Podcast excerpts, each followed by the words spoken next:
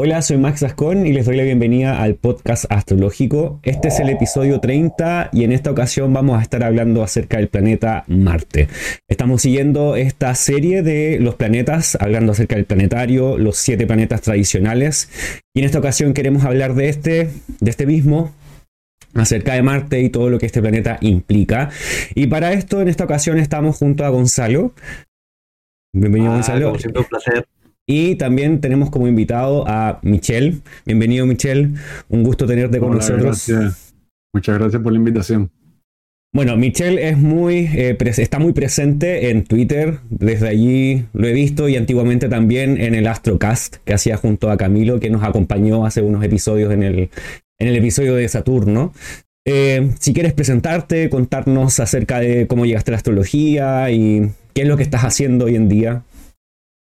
Ah, bueno, eh, para empezar por la última pregunta, hoy en día estoy eh, siendo padre y eh, la vida de padre me está llevando bastante recio, así que por, por, por ahora eh, mi trabajo astrológico está pausado hasta que ah, tenga la manera de retomarlo. Y cuando hablo de mi trabajo astrológico hablo de consultas, tutorías, Mm. artículos, etcétera. Pero lo que no he parado de ser es un estudiante astrología. Nadie lo deja de hacer. Podría parar de estudiar por falta de tiempo, pero la verdad es que me apasiona. Mm, Eh, yo soy, eh, yo descubrí la astrología propiamente dicha, no los signos del zodiaco ni los horóscopos de revistas, sino la astrología horoscópica de una carta natal, etcétera. ujú, Aprendí, la conocí bastante joven porque a los 14 años me hicieron una consulta y esa consulta me la hicieron así de invitación, de, de generosidad, mi tío, que era astrólogo de muchos años. mm.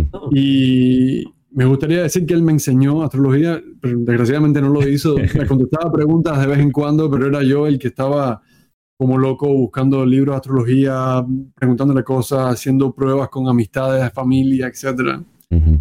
Y así durante mucho tiempo eh, fue un camino autodidacta eh, con las fuentes que tenía a mi disposición, que eran básicamente astrología moderna, eh, que me, me- dio bastante uso hasta que alrededor de eh, 2015, puede ser, que fue hace la última retrogradación de Venus, por cierto, Mm, a- alrededor de 2015 estuve, me descubrí el podcast de astrología de Chris Brennan, mm, el curso de astrología helenística de Chris Brennan, eh, y un eh, mundillo eh, internacional de astrólogos que se dedican a la astrología tradicional y que comparten notas, crean grupos de estudio, imparten clases, eh, hacen blogs y, y de ahí aprendí un montón, pero no solamente aprendí, sino que tuve que revisar lo que ya pensaba que sabía y cuestionar mis metodologías y contrastar cosas y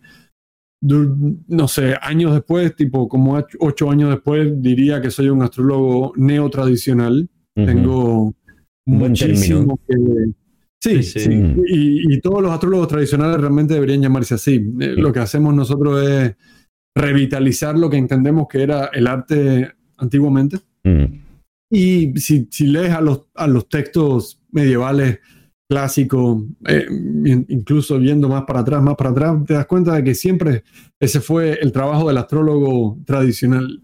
Era entender lo que habían dicho los antiguos y Mm. tratar de, de re- replicar una técnica aunque no se entienda y tratar de, de- de tratar de deducir cuál es la lógica detrás de ella.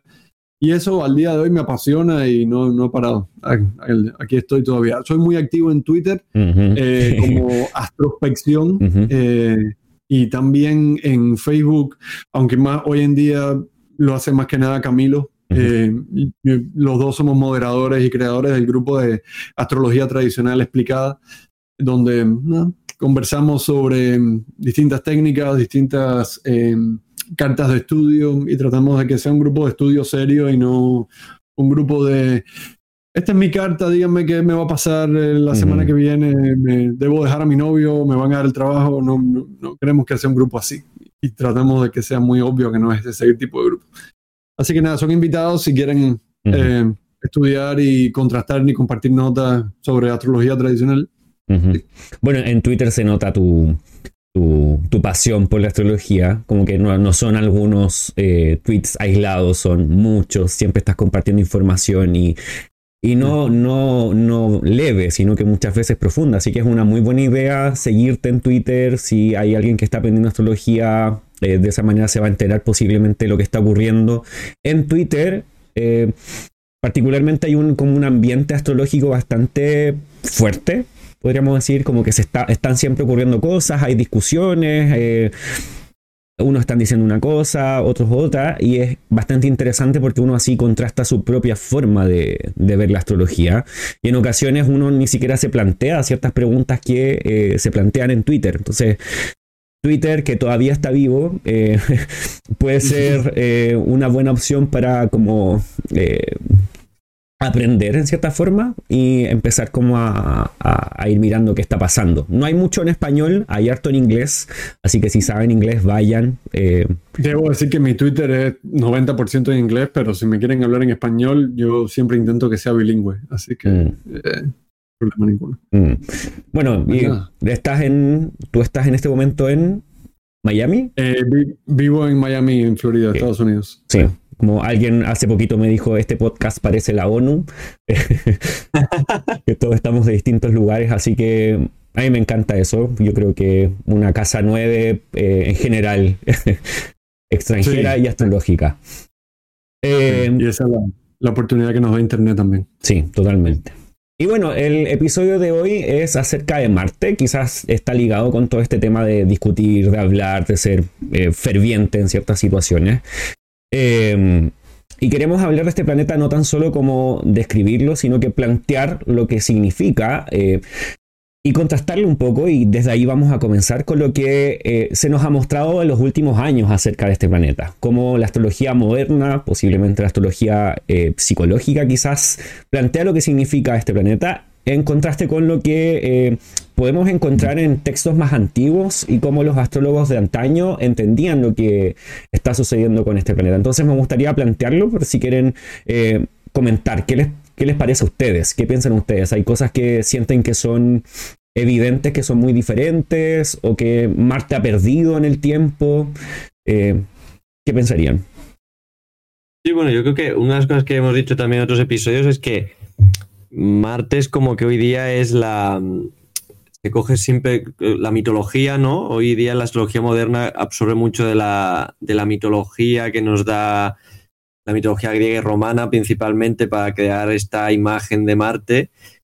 Y, mm, y en otros episodios lo comentamos, que, también em, se coge como si fuera el contrapuesto a nivel amodoso ¿no? de Venus, y es esta idea de los hombres son Marte, las mujeres son Venus, y se crea esta idea mitológica ¿no? en la astrología moderna de el Marte es guerrero, la Venus eh, que se deja llevar por Marte, ¿no? Y yo que la astrología tradicional Venus es la que gobierna sobre el amor, digamos, y sobre las relaciones sexuales, y Marte es más bien la parte como no mala, pero más negativa quizás de las relaciones sexuales. No hay una, un equilibrio tan marcado entre que Marte es una parte y Venus es otra, ¿no? Que lo hemos hablado en algún episodio.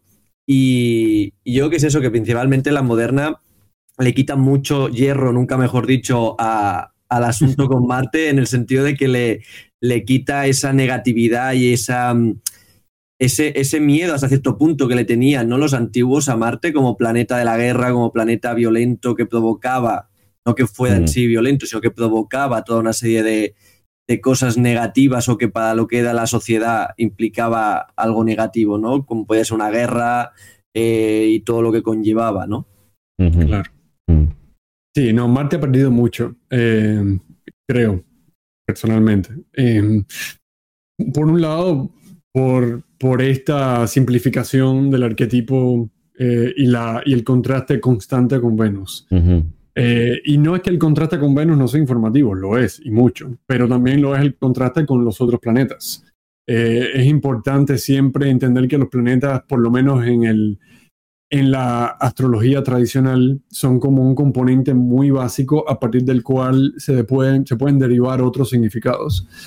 Y em, siempre para poder definir ese componente básico tienes que contrastarlo con los otros. En, en, gran parte los planetas te sirven para poder definir lo que los otros no son. ¿no? Si, si sabes que Marte es el planeta eh, de la agresión, por ejemplo, en un, en un conjunto de siete planetas, sabes entonces que los demás no son el planeta de la agresión.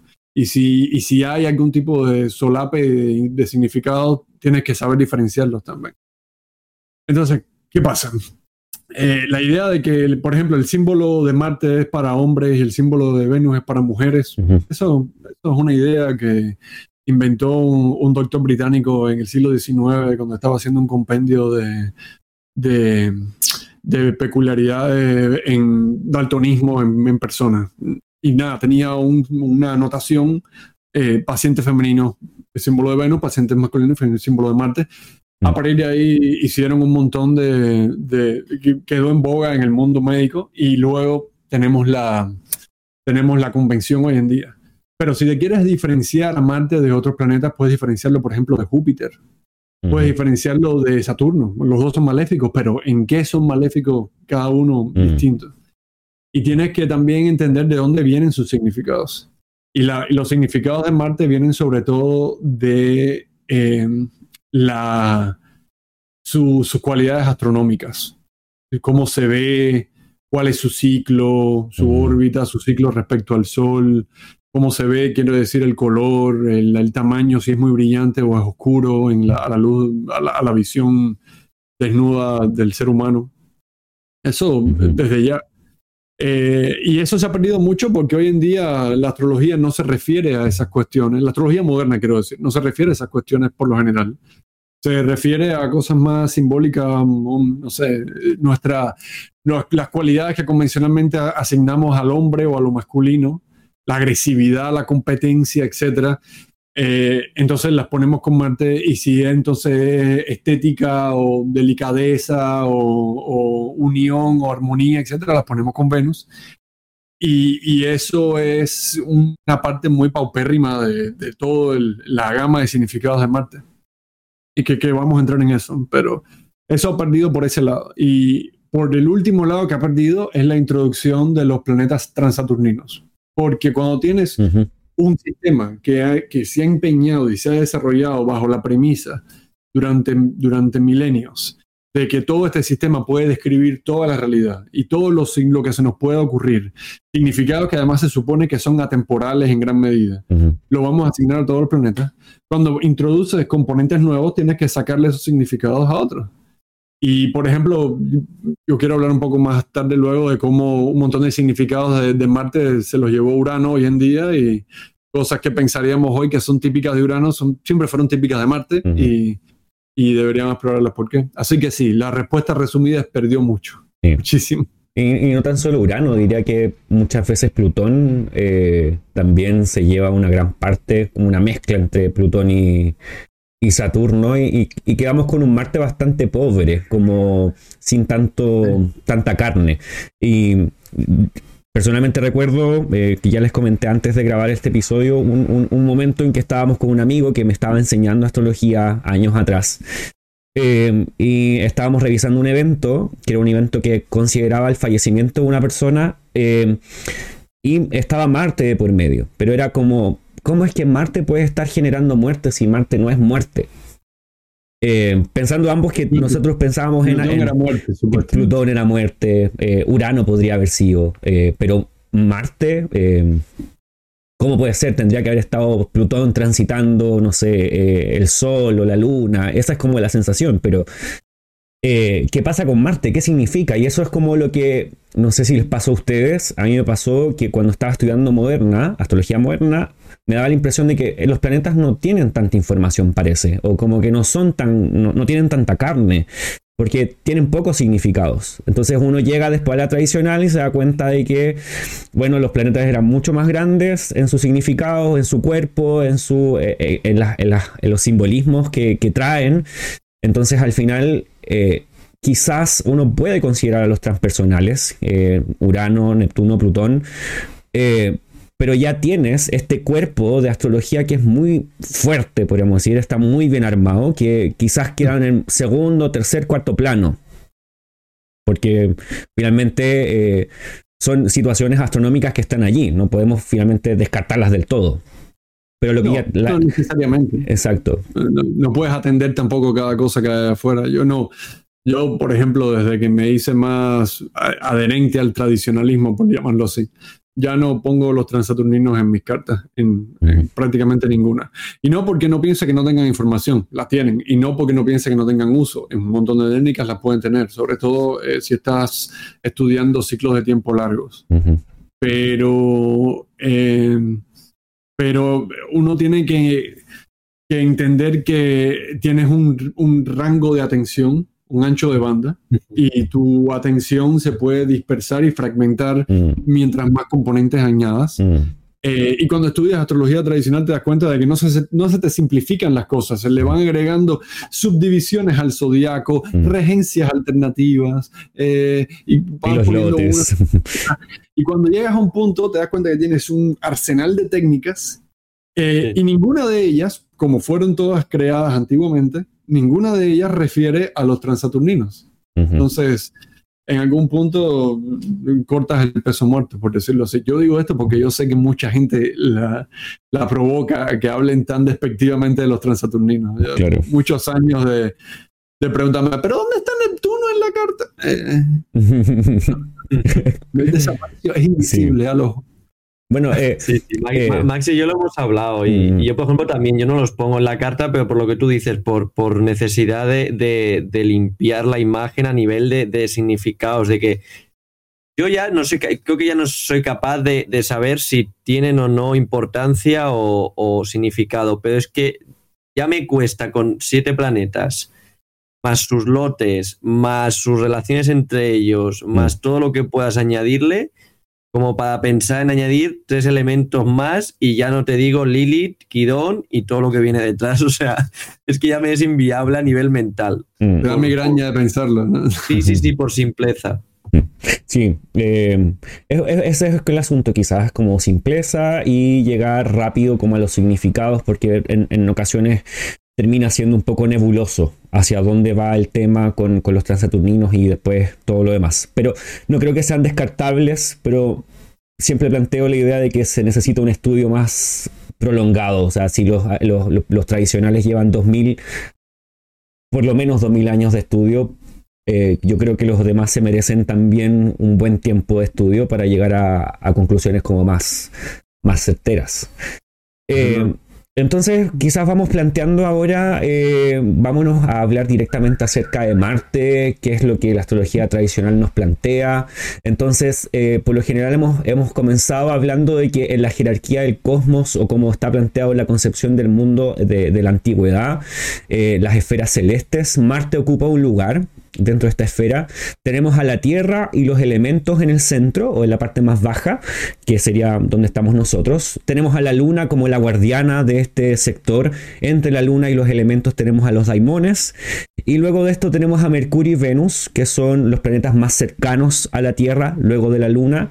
El centro es el Sol, la, la, la luminaria principal, el astro rey, eh, que a pesar de que, que en esta concepción de- del universo o del sistema solar se pensaba como una estrella errante o que estaba dando vueltas alrededor de la Tierra, nosotros sabemos que en la actualidad no, es- así, eh, nosotros damos vueltas alrededor de él, pero aún así tenemos eh, nuestra perspectiva terrestre. O sea, desde la perspectiva terrestre, el Sol sigue siendo eh, central y también nos da el orden o es uno de los que nos da el orden acerca del zodiaco y de cómo los planetas se mueven y la relación con el Sol sigue siendo muy importante los planetas, entonces el Sol está al centro.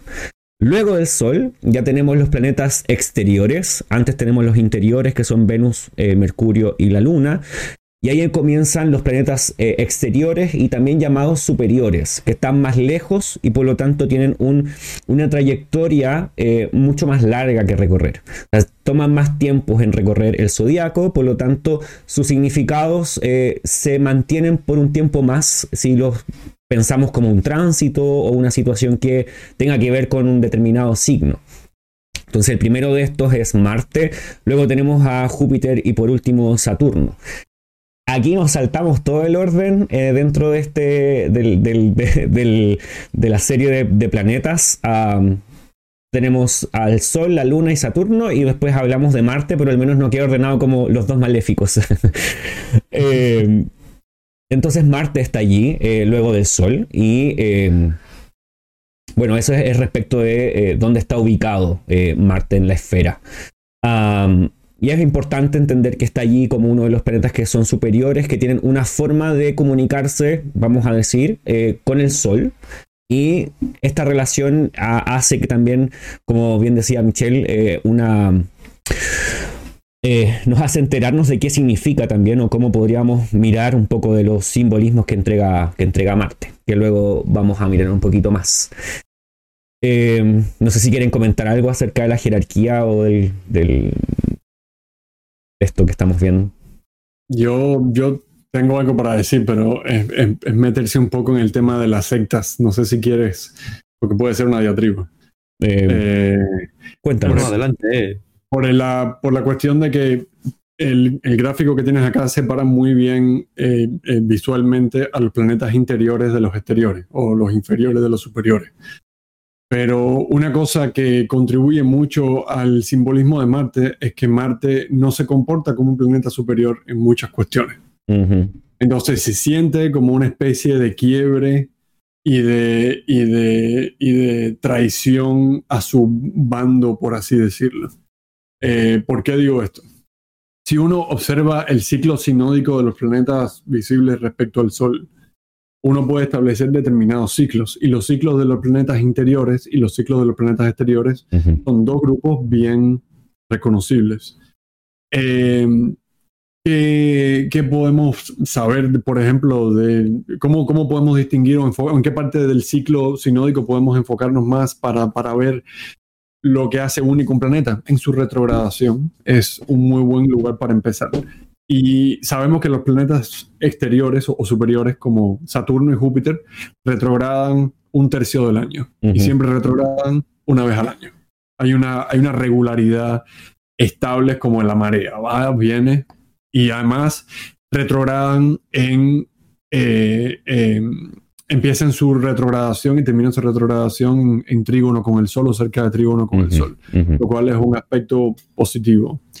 Pero eh, Marte no pasa eso. Eh, Marte, para empezar, empieza su retrogradación en aversión total. si, si no sé, si el Sol está en el primer signo, entonces Marte está o en el 6 o en el 8. Aquí, está, el ciclo del que estás, estás refiriéndote. Perfecto. Eh, y una cuestión sobre Marte es que Marte no tiene eh, una retrogradación al año, un tercio del año. Eso no pasa con él. Eh, de hecho, es la retrogradación más irregular de todos los siete planetas.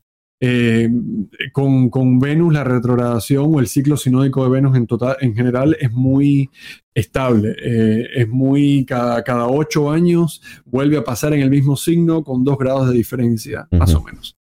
Y hay un, y cada, cada tres años uno no está retrógrada, pero los otros dos sí. Con Mercurio, la retrogradación de Mercurio es, tenemos tres retrogradaciones en el año. Y además es muy ordenada, eh, pasa, no me acuerdo cuál es el ciclo, pero pasa siempre en signos del mismo elemento durante un ciclo de varias décadas. Es, mm. una, es una cosa muy regular. Mm. De hecho, como. lo que uno este identifica con Mercurio, que es la irregularidad y todo eso. Sí, disculpe, mm. ibas a decir? Sí, no, solamente que este año vamos a ver ese cambio porque estás retrogradando en signos de tierra y a final de año. Eh, va a retrogradar en Capricornio y va a retroceder a Sagitario y luego sigue con signos de fuego. Eh, más adelante, así como. Correcto. Y, completamente. Y los de tierra no, no son, son relativamente recientes. Creo que antes estaba haciendo retrogradaciones en signos de aire nomás. Pero en cualquier caso, con Marte es distinto. Con Marte es distinto. Con Marte tienes eh, uno cada, cada dos años. Eh, o, sea, o sea, uno un año tiene retrogradación y eh, otro no, o un año y medio después, lo cual lo hace el menos frecuente de todos. Y además eh, es muy, está muy poco uniformemente distribuido donde retrograda. Durante periodos larguísimos de tiempo retrograda muy, muy frecuentemente en tres signos y en otros tres signos no retrograda casi nada. De, hecho, si, si me, acá lo tengo anotado. Eh, eh, si eh, siempre, por ejemplo, en los signos tropicales de cáncer, Leo y Virgo va a retrogradar muy a menudo en intervalos regulares de 15 a 17 años. Pero en los de Capricornio, Acuario y Pisces apenas retrograda y puede no volver a retrogradar en el mismo signo 32 años, 47 años. Eh, y todo esto es para ilustrar cómo el ciclo mismo de Marte ya está anunciando una, eh, eh, una de sus características que es la irregularidad, mm. el quiebre con la norma y la, la, la falta de armonía que es muy fácilmente contrastable a Venus. Por tanto, muchas de las características de Venus, como unión, belleza, armonía, etc., va a encontrar su antónimo en Marte. Marte no va a ser unión, sino desunión, pero no solamente va a ser separación, sino va a ser separación forzosa, va a ser el quiebre eh, al que, le hay, que ponerle actividad y fuerza y, energía para romper algo. Ejemplo, eh, todos asociamos Marte con el calor y con calores extremos, ¿no? Eh, en parte porque a, a, simple vista se ve rojo, eh, pero también porque el calor extremo es necesario para separar incluso los metales más duros. Eh, el calor extremo es la división que hace que se rompa lo que une la materia misma mm. y esa desunión la podemos ver como maléfica en el, dependiendo del contexto, mm. por supuesto. Eh, pero, pero, pero la irregularidad era notable incluso para los astrónomos babilónicos, mesopotámicos, que veían que se, que se ponían religiosamente a cada noche a notar la posición de los planetas y a calcular la parte que no veían de su ciclo. Y luego es normal que hayan visto a Marte y hayan mm. dicho, ok, tú no eres igual a los demás. Sí. de hecho, sí. Mm rompiendo la norma por completo. Y quizás por eso lo asociaron tempranamente a su dios de la guerra, mm. Nergal, al dios asirio Nergal, que era su principal, aunque no único, dios de la guerra. Mm. Entonces, sí, eh, por, por, un lado, el hecho de que, de que Marte es un planeta superior que no se comporta como uno, hace que lo asignen a la secta que no es del Sol. El Sol es un ritmo constante o, casi constante de movimiento a lo largo del zodiaco. El sol es eh, estabilidad, el sol no se apaga, excepto en los eh, rarísimos eclipses. Eh, toda esa constancia, luego hay otros planetas que se asocian más a ella, como Saturno y Júpiter, que tienen ciclos largos, que son planetas con, con ciclos estables también, retrogradaciones estables o por lo menos más eh, regulares. Y cuando Marte no cabe dentro de ese molde, entonces no es de extrañar que lo hayan asignado a la secta nocturna de planetas más eh, identificados con lo caótico, dinámico, cambiante, voluble como la Luna. Eh, o como Venus, que entre Venus y Mercurio, Venus es de los dos el que tiene la retrogradación más, no sé, irregular porque pasa menos frecuentemente. Eh, así que sí, ese, es una, esas son varias de las razones por las que Marte tiene esas significaciones. Me parece muy interesante que, que, lo plantees así, porque normalmente siempre el tema de la secta siempre es asociado a, a la idea esta de contraponer su naturaleza a la noche igual que Saturno al día. O sea, es la primera vez que lo, que lo, que lo mm, escucho o lo, o lo veo explicado de esta manera. Eh, es la que lo he aprendido yo. Hay una cosa importante, no sé si quieres volver a poner la imagen del ciclo de los planetas superiores, el ciclo sinódico. Pero una cosa que tienen los planetas superiores, e, el centro de los, de los inferiores, de Mercurio y de Venus, el centro de su ciclo sinódico es una conjunción con el Sol inferior o superior, o sea, exterior o inferior, o interior. Pero cuando se trata de los planetas eh, superiores, estamos hablando de una oposición. Eh, y, uno entiende eso perfectamente con Saturno y con, y con Marte, porque son maléficos y la idea de que se opongan al Sol y de que sean eh, contrarios a su naturaleza, antagónicos, hostiles. Eso se entiende perfectamente con los maléficos. Pero no necesariamente con Júpiter, que es aliado, quizás un lugarteniente del Sol. Eh, eh, una cosa muy interesante antes, antes de decir, porque yo pienso que no es necesariamente la noche versus el día, es que ¿Qué es lo que pasa cuando un planeta se pone oposición al Sol? En el momento en el que el Sol se pone, ese planeta asciende en el horizonte occidental, como si fuese, oriental, perdón, como si fuese una luna llena, eh, lo más brillante posible, y toda la noche se va a estar visible en el cielo, porque mientras el Sol está pasando por debajo de la Tierra, ese planeta está yendo por encima y está poniéndose en el momento en el que el Sol vuelve a salir. Eso es lo que pasa con Marte. Ese es el primer planeta con el que pasa eso. Pero no pasa con Saturno, pasa con Júpiter. La diferencia entre Marte, Saturno y Júpiter es la irregularidad de su ciclo y lo feo que se ve la distribución de los signos. Tú ves la distribución de, de, las estaciones retrogradas de Venus, es una, es una estrella perfecta de cinco puntas distribuida por el zodiaco. Bello. No, no hay un Marte, un Marte Star Point. Marte un, año se va a meter seis meses en Leo, seis meses en Géminis, el resto va a pasar rapidísimo, un año lo tiene rápido y Marte va rapidísimo, otro año es el año de Marte lento. Eh, no hay, no hay mucha, no hay mucha regularidad con él. Mm. No, no hay mucha regularidad. Y si te pones a pensar, ya me, me, adelanto para soltarlo porque lo tengo que decir, pero si te pones a pensar, cuando tú le preguntas a un astrólogo moderno estas cualidades que te estoy diciendo, ¿De qué planeta crees que se van a acordar? ¿De qué planeta si tú les dices? Completamente. De Urano. De Urano. Lo, cuando, cuando Urano fue descubierto, pasaron generaciones de astrólogos que no le prestaron atención. Que no fue que descubrimos un planeta nuevo, ¿dónde lo vamos? ¿Cómo lo integramos en el sistema? No fue así. Y cuando empezaron algunos autores a integrarlo, lo integraban tímidamente eh, tratando de ver qué es lo que puede significar como una página, como una, una acotación al final de, una, de un desglose más grande de los significados de los otros planetas. Pero, pero el primer planeta con el que empezó a asociarse más fue con, fue con Marte. De hecho, hay una historia famosa de un astrólogo ahora se me olvida el nombre, que se le incendió la casa y cuando se le incendió la casa Hubo, tuvo una revelación de que Urano eran eh, como, como cosas repentinas y quizás también destructivas. Sí, recuerdo eh, la situación, pero no recuerdo el nombre. No recuerdo yo tampoco, que además le he preguntado ni él estaba tan tranquilo y súper contento porque había descubierto que, que Urano significaba eso. Y era un incendio. Mm. Era fuego, típicamente marcial. No solamente eso, el primer, eh, el primer glifo, el primer símbolo de Urano eh, que después transmutó a uno que más comúnmente vemos que parece como un pararrayo, como tres barras acá y un círculo abajo. El primero era un círculo con un punto en el medio como el Sol y una flecha como si fuese el glifo de Marte, porque la asociación Urano-Marte era muy, muy, muy, muy clara.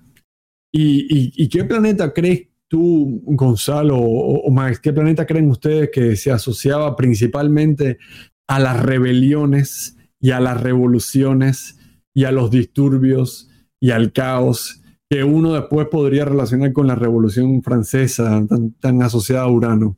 Pues Marte. Es. Totalmente. Es Marte. Marte es lo que explica por qué las revoluciones se trata de hacer un corte limpio con algo. Marte es lo que explica por qué las revoluciones son tan violentas y a veces tan injustas y es fácil, fácil, fácil eh, encontrar en una revolución hasta la mejor intencionada juicios sumarios y, ejecuciones sumarias y ese tipo de, resolución violenta y repentina que es tan marcial. Mm. Eh, así que eso te hace pensar también por qué Marte quizás no es, no, no, no es del todo justo decir simplemente que es un planeta maléfico asociado a cosas malas y negativas, porque a veces hacen falta revoluciones, a veces hacen falta violencia, a veces hace falta responder a la violencia con violencia.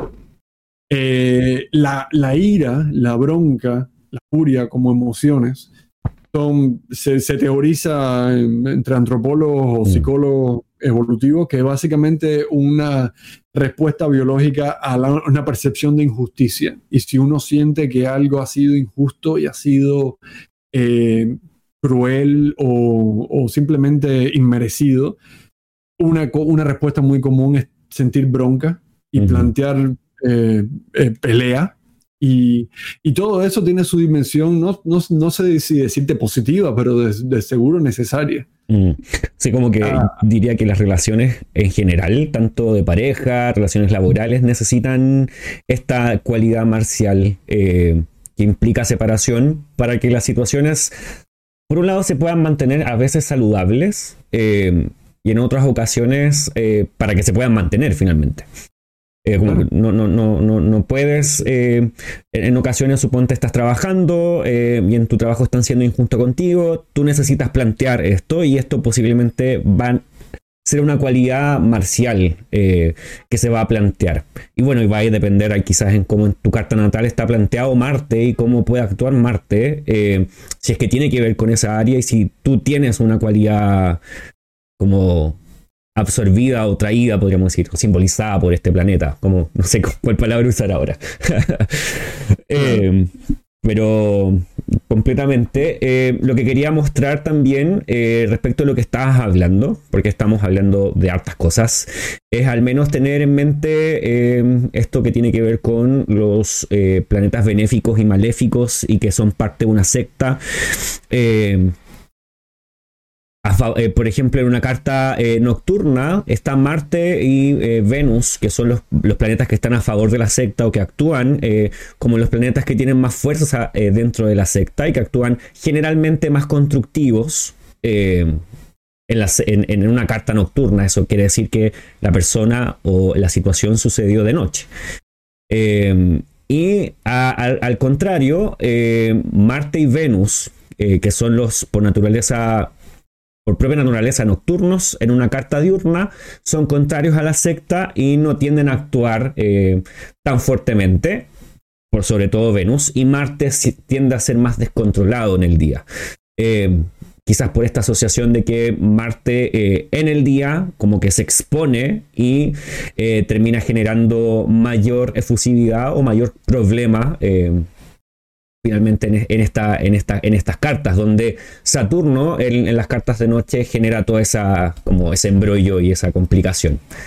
Entonces, al menos para que lo tengamos ahí en mente respecto de, de, Marte, con todo lo que estábamos hablando, para que se, se mire y nos quede bien clarito. y ah. una cosa que, que, podría acotar sobre lo de la secta, esta organización de por qué de día, de noche, la secta, por qué tal planeta pertenece a, a cual secta, por supuesto, todo esto es teórico. Los antiguos nos dejan algunas razones, pero no nos dejan todo masticado. Eh, una cuestión importante es que Marte y Saturno, que son los maléficos, eh, simbolizan en sí mismos cualidades que podemos asociar fácilmente con lo femenino o diurno o lo masculino y nocturno, pero por alguna razón están en la secta contraria. Eh, eh, por ejemplo, eh, estábamos hablando antes de empezar el programa como la cualidad del calor es la cualidad masculina y Marte es un calor extremo, no es un calor nutritivo, no es un calor protector, es un calor destructor. Y la idea de ponerlo en la noche y sobre todo en el cielo de noche, no bajo la tierra con el sol acalorándose, no, del otro lado del hemisferio contrario al sol. La idea es que lo puedes enfriar y lo puedes hacer más constructivo. Y fíjate que esos son los únicos dos planetas en los que la negación los hace más constructivos. A, Saturno hay que negarle lo que es y hay que ponerlo en contextos negadores de lo que es para que sea un poco más constructivo. O sea, hay que ponerlo en signos diurnos, hay que ponerlo en signos calientes. Y a Marte hay que ponerlo en signos fríos o en situaciones frías que le bajen la temperatura y que lo hagan un poco más tendiente a, expresar lo mejor de sí. Lo cual nos dice muchísimo de lo que es Marte. Marte es decir no. Mm. ¿Qué contextos, en qué modos, si vale la pena o no decir no a lo que le estás diciendo no, son 20.000 preguntas aparte. Pero Marte va a ser principalmente rechazar, cortar, eh, separar, eh, negar, y también en sus peores expresiones, destruir, matar, eh, una, una belleza del, sistema antiguo, sobre todo del, helenístico, es su simetría de significados, que, también está bien graficada, y, una, la, no sé si quieres hablar un poco de, la, de las dignidades esenciales de los planetas, porque creo que eso también dice muchísimo de lo que es Marte y de por qué es así. entonces, vamos a las dignidades. ¿Quieres hablar? Vamos a hablar acerca de las posiciones de los planetas en los signos. ¿Cómo, lo, estás planteando en tu cabeza?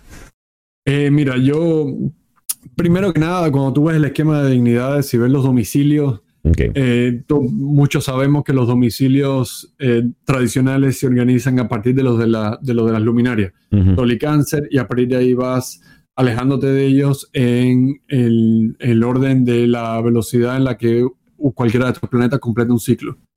La Luna es la que pasa por el zodiaco más rápido, después viene el Sol, Mercurio y Venus, como nunca se separan tanto del Sol, también se demoran un poco más en hacer un ciclo entero y después Marte, etc.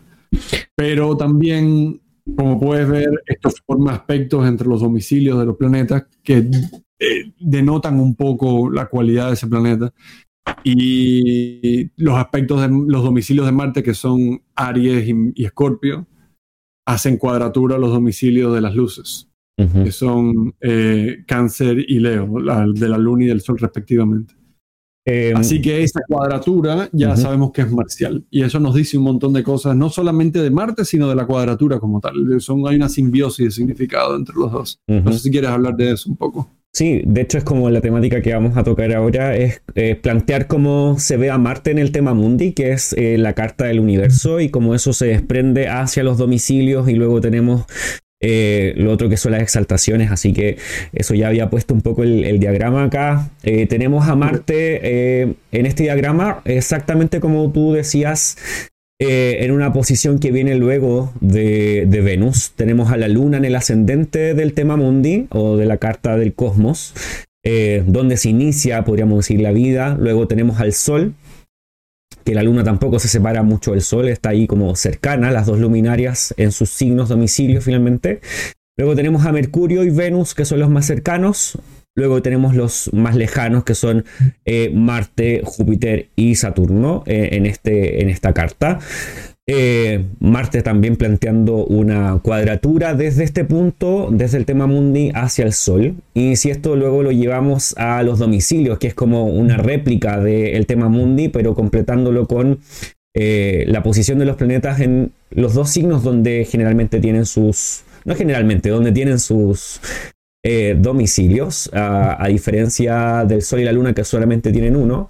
Ahí tenemos a Marte que tiene domicilio en Escorpio y también en Aries. Eh, y desde este planteamiento de domicilios tienen su eh, lugar opuesto o exilio o lugar donde no, no, tienen su casa o su antítesis en los signos donde está Venus, que son los signos que están en aversión, por ejemplo Libra está en aversión a Escorpio y está en oposición Libra a Aries, que es el domicilio de uno de los domicilios de Marte.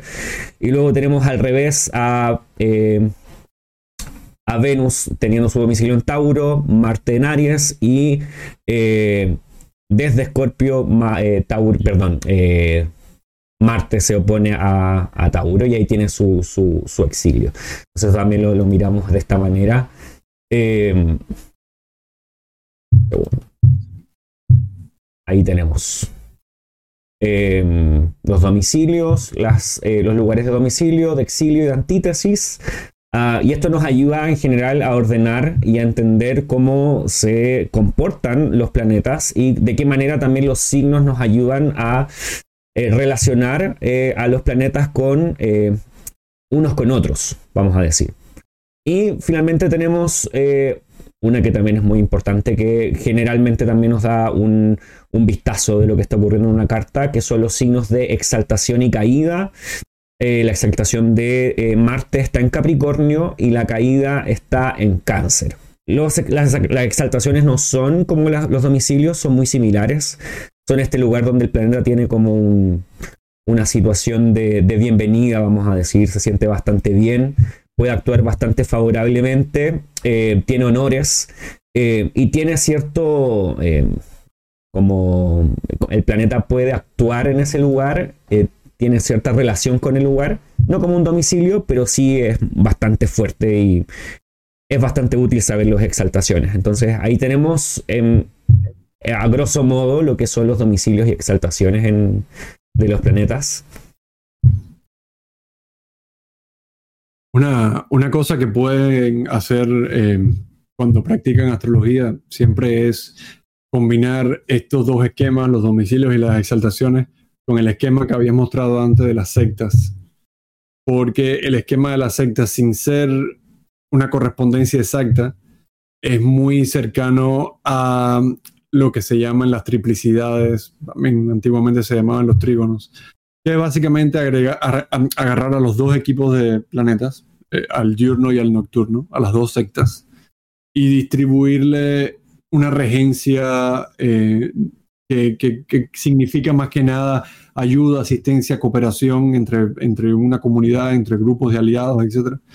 Eh, de todos los signos que sean de la polaridad de esa secta. O sea, la secta masculina, la secta diurna, se ocupa de los signos diurnos, que son los impares, que son eh, Aries, Géminis, eh, Leo, los de fuego y los de aire. Y por otro lado, la secta nocturna se ocupa de los signos de agua y de, tierra. ¿Por qué digo todo esto y cómo lleva esto a, a las dignidades? Bueno, todos los planetas tienen dos domicilios, pero no todos los domicilios tienen triplicidad. Eh, no tienen triplicidad en ambos. Eh, y como habíamos dicho ya, eh, a, Marte como maléfico le, le, viene mejor estar en una carta nocturna. Bueno, asimismo también le viene mejor estar en un signo nocturno. pero eso te hace pensar, bueno, cuando está en Escorpio está en un signo nocturno, pero cuando está en Aries no lo está. Y, y esas esas gradaciones nos ayudan a entender la diferencia entre dos domicilios del mismo planeta y cómo mm. un planeta no puede, puede no estar igual de cómodo en ambos. Para no salirnos de Marte, Marte en Escorpio es estratégico, se toma su tiempo, está en un signo fijo que además, que además lo está enfriando porque es de agua es, como un francotirador, como decía Alan, Alan White, creo que esa es su, eh, analogía, era, esa era de él. Es un francotirador, se puede tomar todo su tiempo y ser efectivo como tiene que serlo. Eh, de hecho, yo, yo, tengo un amigo que tiene un Estelio en Scorpio y le gusta mucho jugar al Risk. Le encanta jugar al Risk, le encanta la estrategia, le encanta la táctica. Eh, y tiene planes 3, 4, 5 pasos más allá de ti. Eh, si le destruyes uno de sus planes, se desarticula su juego. Es terrible. Eh, porque se enfoca muchísimo en su plan A. Y no es que está yendo a diestra y siniestra. Yo tengo Marte en Aries. Yo, mi Marte es mucho, mucho más impaciente, es mucho, mucho más caótico. Mm. Eh, tengo una relación bastante saludable con mi Marte por otras cuestiones que lo mitigan en mi carta empezando que yo nací de noche y que Marte está sobre el horizonte, pero aún así yo sé reconocer cuando se me va la mano eh, siendo demasiado tosco en mi trato con alguien o diciendo algo que está fuera de lugar. O simplemente, eh, como lo tengo en las 7, me sale mucho de que soy muy reactivo a cuando veo hostilidad en alguien más.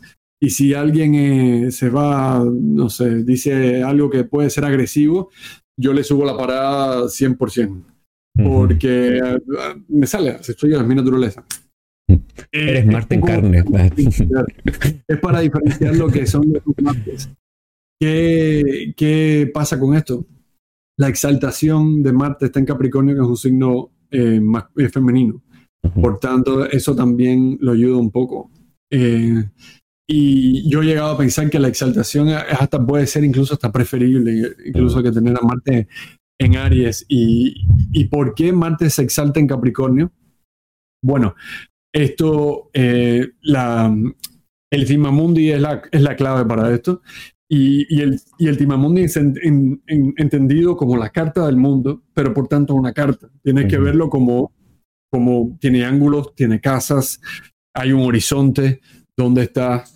Eh, ¿Por qué los signos angulares en Timamundi son los signos cardinales o tropicales, como se le llama también. Eh, eh, vieron, cáncer, Libra, eh, Capricornio y Aries. Bueno, porque ahí es donde están los equinoccios y solsticios, ahí es donde se hace el giro del viaje del Sol en el zodiaco y donde los días empiezan a tener un, giro de, de, sentido en cuanto a la duración del día, a, si el día va a durar más que la noche, si van a durar lo mismo. Eh, esos son los solsticios y los equinoccios. Por eso esos son los signos angulares. ¿Dónde está Marte? Marte está en Capricornio, un signo angular encima Mundi, que es el signo de em, solsticio de, perdón, del equinoccio de otoño. A partir del equinoccio de otoño, en el, en el hemisferio norte, que es donde se desarrolló este sistema, los días empiezan a volverse más cortos. Así que hay una asociación con la languidez y con el, y con el fin de la vida, algo más asociado a la muerte. ¿Y que es Capricornio encima mundi? La casa 7. ¿Y qué es la casa 7 en cualquier carta? Es donde se ponen los planetas y las estrellas. Los planetas ascienden en el horizonte oriental y se ponen en el occidental, que es la casa 7. Así que ahí ya encuentras asociaciones de muerte. Y, y, al punto que nos es difícil saber hoy en día si la casa 7 antiguamente se entendía porque era así como una casa de muerte, porque ahí es donde estaba la exaltación de Marte en Mundi, o simplemente se puso Marte ahí porque ahí esa es la casa de la muerte. Pero no importa si, si vino el huevo o la gallina primero, el caso es que hay una, una afinidad de significados. Eh, y también hay una oposición a Júpiter. Y ahí es donde empiezan los contrastes más interesantes de los que no se habla en astrología moderna. ¿Qué es Júpiter? Júpiter es, sobre todo en, en Mundi, es vida, es afirmación, es estabilidad, es, la, es el paso del tiempo, pero no destructivo, sino lo que se va construyendo poco a poco y se va edificando. Es mantener una promesa, es honor. Por tanto, Marte va a ser todo lo contrario. Mm.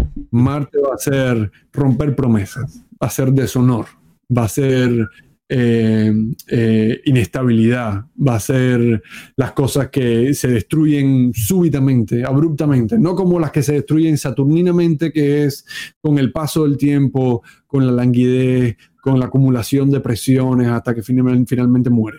No, Marte te quita la vida de un momento a otro, corta. Eh, no, no, necesariamente es la única manera en la que se puede expresar, porque nunca un planeta se expresa aisladamente, siempre es en combinación con otros factores. Pero el arquetipo como tal es la muerte violenta y el fin de la muerte. Y quizás por eso también Marte en los gozos planetarios eh, se regocija en la casa 6, en una carta diurna, porque en los gozos, eh, la las casas 2, 6, 6, en todas, las, en todas las cartas, no pueden ver a la 1.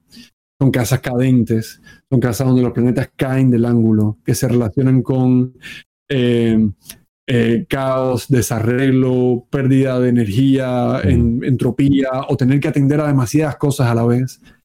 Y, la casa 6 es tan fácil encontrar accidentes, es tan fácil encontrar trabajo eh, duro, ingrato, estar trabajando para otros, para algo que se siente como explotación. por, por, eso antes era la casa de los esclavos a los cuales nada más se les puede someter mediante coerción y amenaza de violencia. Eh, entonces, no es una imagen linda la que pintan estos significados. No es una imagen linda para nada. Y alguien puede decir, pero Marte es el regente de mi carta y yo soy una persona hermosa. Eh, y, sí, hay, dimensiones de Marte que son más constructivas. un, Marte puede ser eh, eh, saber poner límites. Marte puede ser saber cortar cuando hace falta cortar. Puede ser no dejarte pasar por arriba. Puede ser eh, revelarte a la injusticia. Eh, o puede ser simplemente negarte la gratificación.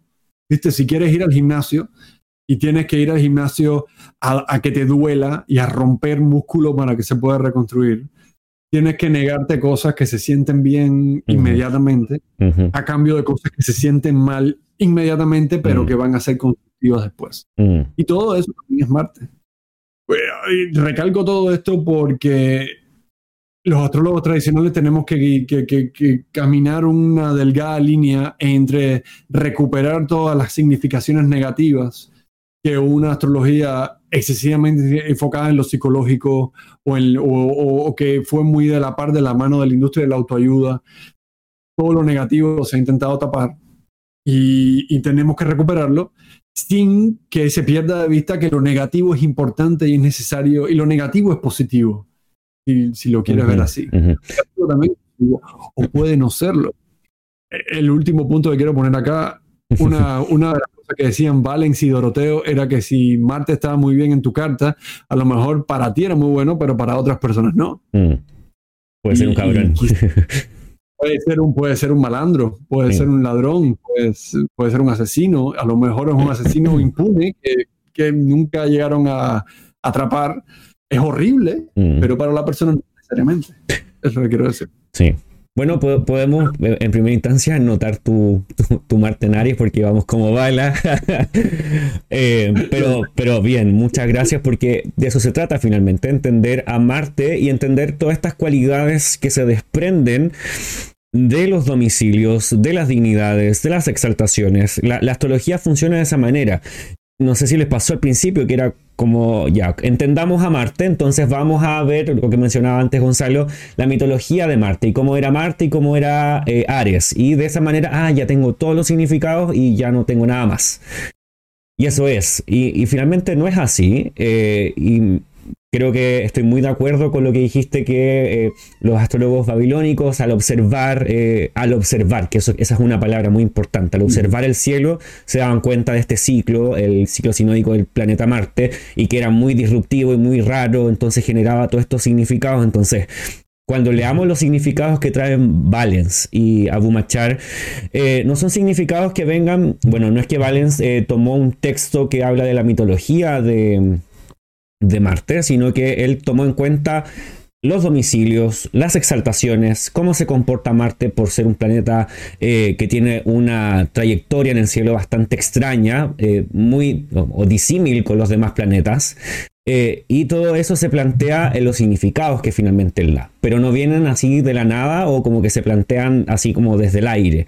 Tienen su razón y creo que los han mencionado todos y es como esto de, de que se entienden por razones que no simplemente es, algo como, no sé si superficial entre comillas, pero como que vienen desde más allá, eh, desde el fundamento de la propia astrología, porque no es solamente con Marte, o sea, cada planeta va a buscar sus significados en su propio comportamiento y en cómo se relaciona con los demás planetas en estas en, estas en estos diagramas que son esenciales. El tema mundi, los domicilios, las exaltaciones, las sectas, eh, y desde allí se desprende quizás alguno diría, ah, pero es, como que es demasiado simple, necesitamos esta como filosofía que viene de parte de la mitología. Quizás podríamos entender un poco los planetas de parte de la mitología, no hay que dejarlo de lado, pero no es que necesitamos la mitología para entender el planeta. Diría que sí, sí. Si me preguntas a mí, yo creo que lo más productivo es olvidarse de la mitología por completo. Eh, la mitología te puede conducir por caminos errados más que correctos en muchos casos. Bueno, y, con el caso de Marte, por ejemplo, lo que ocurre es que se elige la versión romana, que es la constructiva, porque la versión griega, mm. los griegos a Hades mucho cariño no le tenían. Mm. Y la visión que nos dan es de un dios irascible, incontrolable, que contra más contento lo tuvieras y más tranquilo, muchísimo mejor. Los romanos lo adoraban, pero lo, hicieron también mucho más constructivo, militar, mm, más manejado. Lo que pasa es que la astrología moderna ha cogido esa versión que le interesa más. Y sobre lo que estáis comentando, que, es, que para mí es que estoy totalmente de acuerdo y es esencial, ver los significados de los planetas con sus, eh, con sus domicilios saltaciones. Una cosa que siempre me ha parecido muy curiosa de Marte, que creo que es, para mí es uno de sus significados, es la traición y en sus regencias se ve porque eh, Venus es exaltada por el gran benéfico y él es exaltado por el gran maléfico. Pero justamente él en su signo hace caer al planeta que le exalta. En un acto de traición para mí brutal, porque no hay otro planeta, creo, si ahora mismo no caigo, que haga caer al planeta que le exalta. O sea, en un, en un juego de, traición máxima. Es decir, al planeta que me está exaltando, yo luego, si cae mi signo, lo voy a hacer caer. Es el único, creo. Y una Sí, vez le dije- pero- lo pensé y dije, es que creo que es el único planeta que hace este juego de, de, de, te- de me exaltas, te, te hago caer. Y creo que eso en Marte es, es parte de su, de su esencia. Sí. Sí, no, no tiene honor ninguno. Eh, o, o por lo menos en su esencia. Claro, y, y de, de hecho eso puede ser como muy similar a lo que pasa en Escorpio, que la luna cae y nadie se exalta. Eh, como, como lo plantea también... Eh, ¿Quién lo plantea? Doroteo, si no, si no me equivoco. Retodio, ¿no? Retorio, el, Retorio. que hace con. Ujú. Eh, sí, y también, también otra manera de verlo, que a mí me gusta cada vez más, es imaginar que no, no hay un solo regente de cada signo. No, no es ver al, al planeta exaltado como un invitado de honor, que al, al final al cabo es una racionalización nuestra o posterior, no nuestra, sino de la literatura, pero una racionalización. Puedes verlos a todos como regentes. Imagina tú que, lo, que en el, el sistema, el esquema de las exaltaciones sea como un sistema de regencias y, Ma- y Marte rige a, Capricornio y el Sol rige a Aries. Y entonces en ese caso es el Sol el que recibe a Marte cuando Marte es regente de domicilio, porque el Sol está exaltado, el Sol está en su triplicidad, el Sol está en fuego, el Sol está en, muy buenas en muy buena fuerza y luego eh, Marte no tanto. Marte quizás no tanto por ahí. Por- por lo que a veces es mejor simplemente verlos a todos como distintos tipos de regentes, distintos tipos de gobernantes, con distintos tipos de... eh, nada, de no necesariamente poder compartido, pero sí funciones distintas. Mm. Eh, es, una, es una manera de verlo a mi, a mi, a mi ver. Y la, la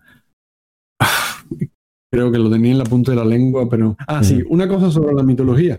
Los griegos no le decían siempre a Marte Ares tampoco. Eso es una cosa que creo que empezó en el siglo V antes de, antes de nuestra era con un diálogo eh, eh, platónico. Me parece que el Timeo, no estoy seguro. Sí, Eh, antes, o el Epitra, no me acuerdo, lo voy a es uno de esos. Antes de eso, lo que decían era un nombre descriptivo. La brillante, el, el oscuro, el fogoso, el resplandeciente. eh, y esos eran los nombres que utilizaban. Y, y- y- y eso te da una idea de que, por un lado, la idea de, la- o sea, la- la- el principio de nombrar a los planetas como dioses no fue siempre universal. Eh, creo que fue una cosa que los griegos tomaron de los babilonios que lo empezaron a hacer mucho antes. Y tenían una dimensión mucho más religiosa de los planetas en ese momento. Eh, y la mitología te puede llevar por caminos muy extraños, muy Ujú. extraños. Eh, como por ejemplo, eh, no sé, como por ejemplo Saturno y Saturno, el Saturno mitológico con el Saturno astrológico, no, por ahí no, no, no pega tanto. Mm. No sé, es un, es un tema para otro episodio. Sí, sí, completamente. Porque Sí. Eh, de hecho, he escuchado, eh, o la manera que me lo enseñaron la primera vez, para ser honesto, es que el Marte griego, que sería como Ares, eh, era como Marte en cáncer, como en su caída. Era presentado de esa manera, entonces uno tenía que entender al griego. Esto no necesariamente está bien, yo simplemente estoy expresando ok. como, como, como lo planteaban sí, sí. ellos. Que luego en el tiempo uno muchas veces tiene que restar información de su cabeza para poder entender realmente lo que está pasando. Y lo primero y lo esencial es que no hay necesidad de hacer esta relación con la mitología. ¿Es bueno saber mitología? Tal vez sí, porque uno también entiende el contexto de por qué los, los autores están nombrando a los planetas con esos nombres. Al- alguna relación hay. O sea, como no es que no sean parte de su entorno pero eh, lo astrológico no necesariamente es lo mitológico, ni necesariamente van de la mano. Entonces, eh, para que vayamos continuando en esta misma línea eh, de lo que ya estamos conversando, vamos a ir leyendo, en esta ocasión vamos a leer a Valens y también vamos a leer a Bumachar eh, y vamos a ir comentando lo que ellos planteaban en su momento.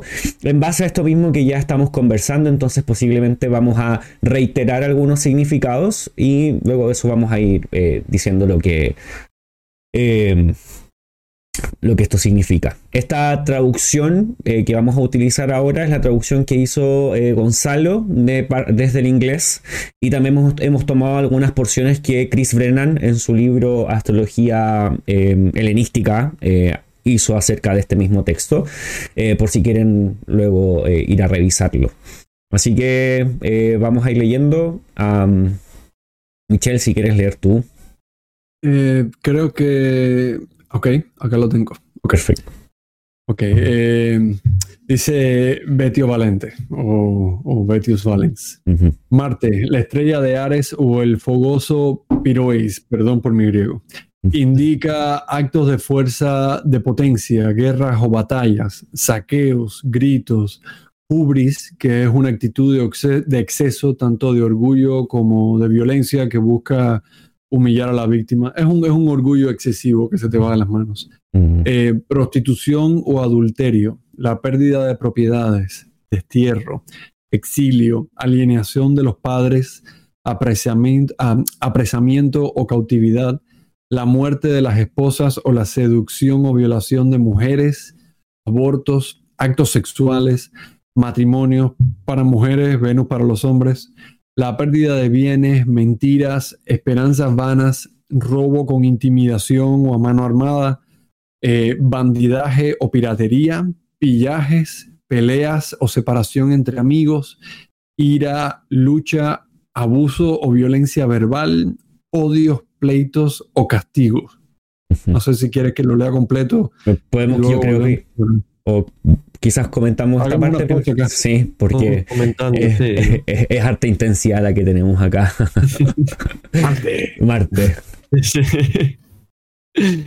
Eh, ¿Qué llama la atención más acá de todo acá? Bueno, lo primero que, de hecho, tú ya hiciste esta, esta acotación que eh, Marte Primero, es la estrella de, Ares o la estrella de Marte. Primero, eh, generalmente Valens cuando escribe no dice directamente Marte, cuando presenta los planetas, siempre dice la estrella de. De hecho, en el griego dice eso, la estrella de tal planeta o de tal dios en realidad. Pensando quizás o teniendo por detrás la idea de que hay un mensaje entregado a través de este planeta y su movimiento y el simbolismo, pero no es el mismo planeta el que está causando esto. Eh, y eh, bueno, ahí tenemos el, nombre antiguo o que ahora se le llama como el nombre poético en ocasiones, que es esto de el fogoso o piroeis eh, mm.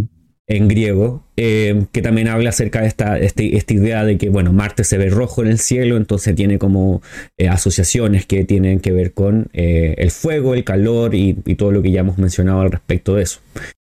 Y los significados eh, tienden a ser bastante, eh, podríamos decir, de las cosas que no se quieren hablar en cierta forma, porque son situaciones como complejas, que hasta incluso YouTube podría banear si quisiera, eh, porque son como áreas de la vida que son disruptivas, quizás a veces tabú, que no, quizás no son parte de lo que se quiere expresar hoy en día y que un planeta lo signifique sería extraño, eh, pero es.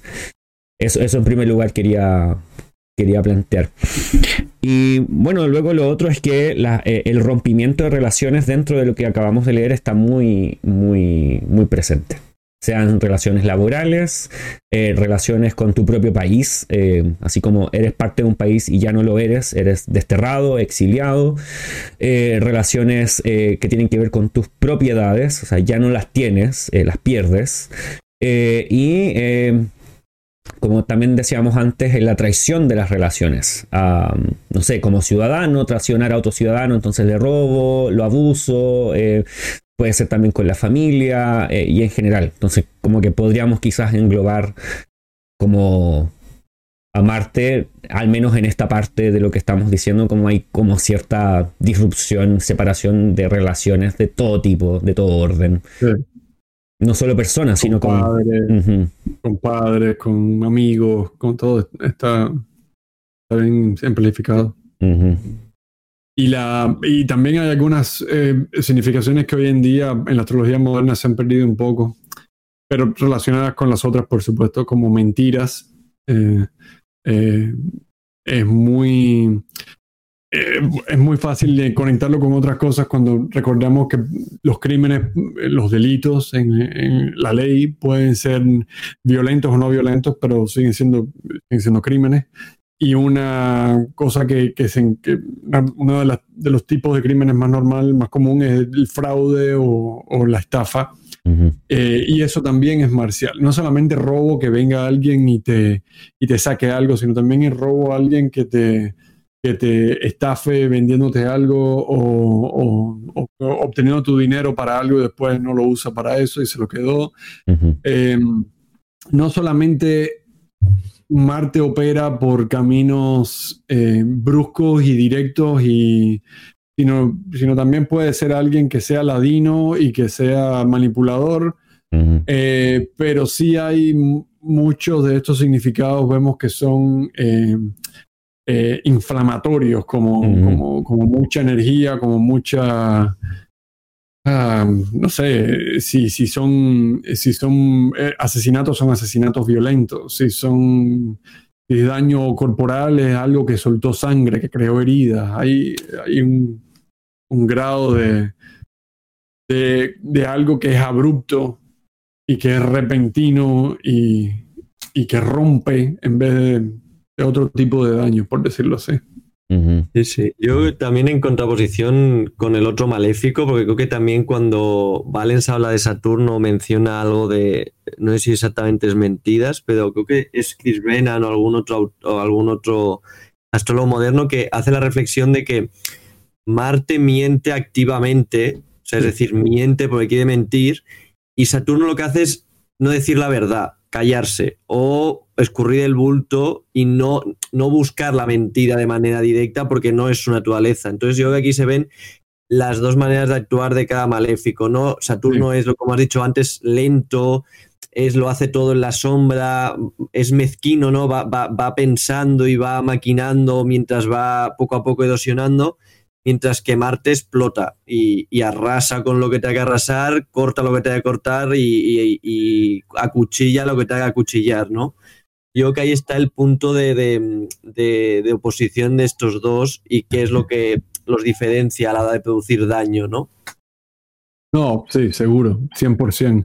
Además, eh, los maléficos tienen muchas cosas en común, pero eh, la rapidez en la que operan es muy, muy, el contraste es muy fuerte. Es como que Marte es explosivo y abrupto, es una erupción, es una erupción volcánica y Saturno tiene que ser lento, glacial, la, como, como la erosión del suelo, que se va, va la desertificación. No, es, es, una cosa que a lo mejor es incluso peor porque es más imparable y más definitiva y más irreversible pero no necesariamente. Eh, pregúntale a cualquiera que tenga una carta diurna con Marte angular o algo. No sé si será el caso. No nocturna. Eh, la mía es nocturna. Marte podría sí, ser más constructivo. Podría ser más constructivo siempre. Siempre puede ser más constructivo este, este HDP. Eh, y, y una eh, una cosa que distingue también a Marte de Mercurio, por ejemplo, que Mercurio también es otro planeta que se asocia a la mentira, a la estafa en, su, en sus significaciones más negativas. Uh -huh. eh, es el patrón de eso, como el, el santo, podríamos decir en, en, nuestras palabras, de la mentira. Sí, ¿no? sí, sí. Pero, pero Mercurio opera a un nivel más intelectual y, y, y no de hacer daño necesariamente. Puede hacer daño, es indiferente al tema. Pero, pero hay una diferencia entre una mentira para escurrirse y una mentira para atacar. Hay una diferencia entre una mentira para vivir al margen de la ley, para que no te jodan, para mm. vivir en tu mercado negro o en tu hacker o en tu, no sé, algo así, mm. que puede ser muy mercurial o puede ser eh, una mentira para hacer daño, una mentira para engañar y estafar, o, o que alguien haga algo que le, que, que le cause un mal. Mm. Por el gusto eh, de hacer mal, sí. Eso, eso sí. es parte también de la naturaleza humana. Así que no estamos hablando de, de, situaciones que no sean parte de nuestro, de nuestro mundo, de, de, de, como el ecosistema en el cual hemos sido criados y nacimos. Y, y, además es una cosa eh, ordinaria también. Mm. Por, por, estamos hablando de ejemplos muy extremos, pero no necesariamente solamente asesinato. Mm. Si alguien te respondió mal con, con brusquedad o, con, o siendo tosco, eso también es Marte. No necesariamente hace falta que te meta un tiro. Eh, hay, en la realidad eh, hay significados que podemos cotejar con la astrología a todos los niveles de la realidad y podemos ir encontrando cualidades marciales en un montón de cosas, en un montón de cosas. De hecho, eh, para pensar como lo que, lo que ocurre hoy en día en, nuestro mundo, porque estamos leyendo a Valens que es de hace 2000 años atrás. Pero él dice, por ejemplo, pérdida de propiedades, eso sigue ocurriendo. Eh, la gente pierde propiedades por un sinfín de cosas, eh, por, traición, porque se desfalcó, porque eh, un montón de cosas, situaciones con los bancos, etc. Saqueos hay, guerras en nuestro mundo siguen habiendo, hay batallas, literalmente, hay soldados que están luchando ahí. Destierros también hay, gente que está saliendo de sus países, exilio por un, montón de razones económicas, políticas, los hay. es algo que, de hecho, es posible que varias personas, o incluso tú que estás viendo este video ahora, hayas pasado una situación de alguna de estas, porque son parte de la, de la naturaleza humana y de lo que vivimos. Entonces, no podemos evadirlo en la astrología. No sé si necesariamente siempre queremos conversarlo, porque quizás no es necesario eh, hablarlo con todo el mundo y todas las cosas que ha pasado y ha hecho Marte en tu vida, eh, en la vida de uno. Pero sí están, entonces, y la, astrología lo abarca. Entonces, es, necesario darle su espacio y que Marte signifique lo que quiere significar. Eh, si quieres podemos... Estaba mirando las significaciones acá, no sé si quieres seguir el próximo párrafo. Sí, podemos seguir y si queremos acotar luego. Marte trae asesinatos violentos, mm, un poco redundante, Valens, eh, cortes y eh, derramamientos de, sangre, ataques de fiebre, úlceras, forúnculos o erupciones eh, cutáneas, quemaduras o inflamaciones, cadenas o encarcelamiento, torturas o tormentos, masculinidad. algo acá no combina, ¿vale? Eh, falsos, juramentos, eh, vagabundear, experiencia en malas acciones, aquellos que trabajan con o actividades que implican fuego o hierro, a quienes trabajan con sus manos como artesanía, o aquellos que trabajan con materiales duros como albañilería. Además, Marte ocasiona mando, servicio militar, campañas militares y oficiales de alto rango, soldados de infantería, soberanía o supremacía, caza, persecución, caída desde las alturas o desde animales cuadrúpedos, visión débil, apoplejía, hemorragias internas, derrame cerebral. Y para, para cerrar acá, no sé si. Ah, no, no cierra, quedan dos más. Podemos hacer una pausa aquí. Eh, no sé. Yo creo que sigue un poco en la, línea, ¿no? Al fin y al cabo, de, lo que estamos hablando, que aquí es como la, parte más. Eh, como lo otro es no simbólico, pero más. Ah, te habla de una perspectiva como más lo que te ocurre en la vida a nivel relaciones con otras personas, ¿no? Y aquí es quizás una parte más eh, individual o de la profesión, ¿no? Toda esta idea de, cortes, de ataques, de enfermedades, ¿no? Todo lo que provoca a nivel eh, individual, ¿no? Quizás como en el cuerpo de una manera más, más personal. Sí.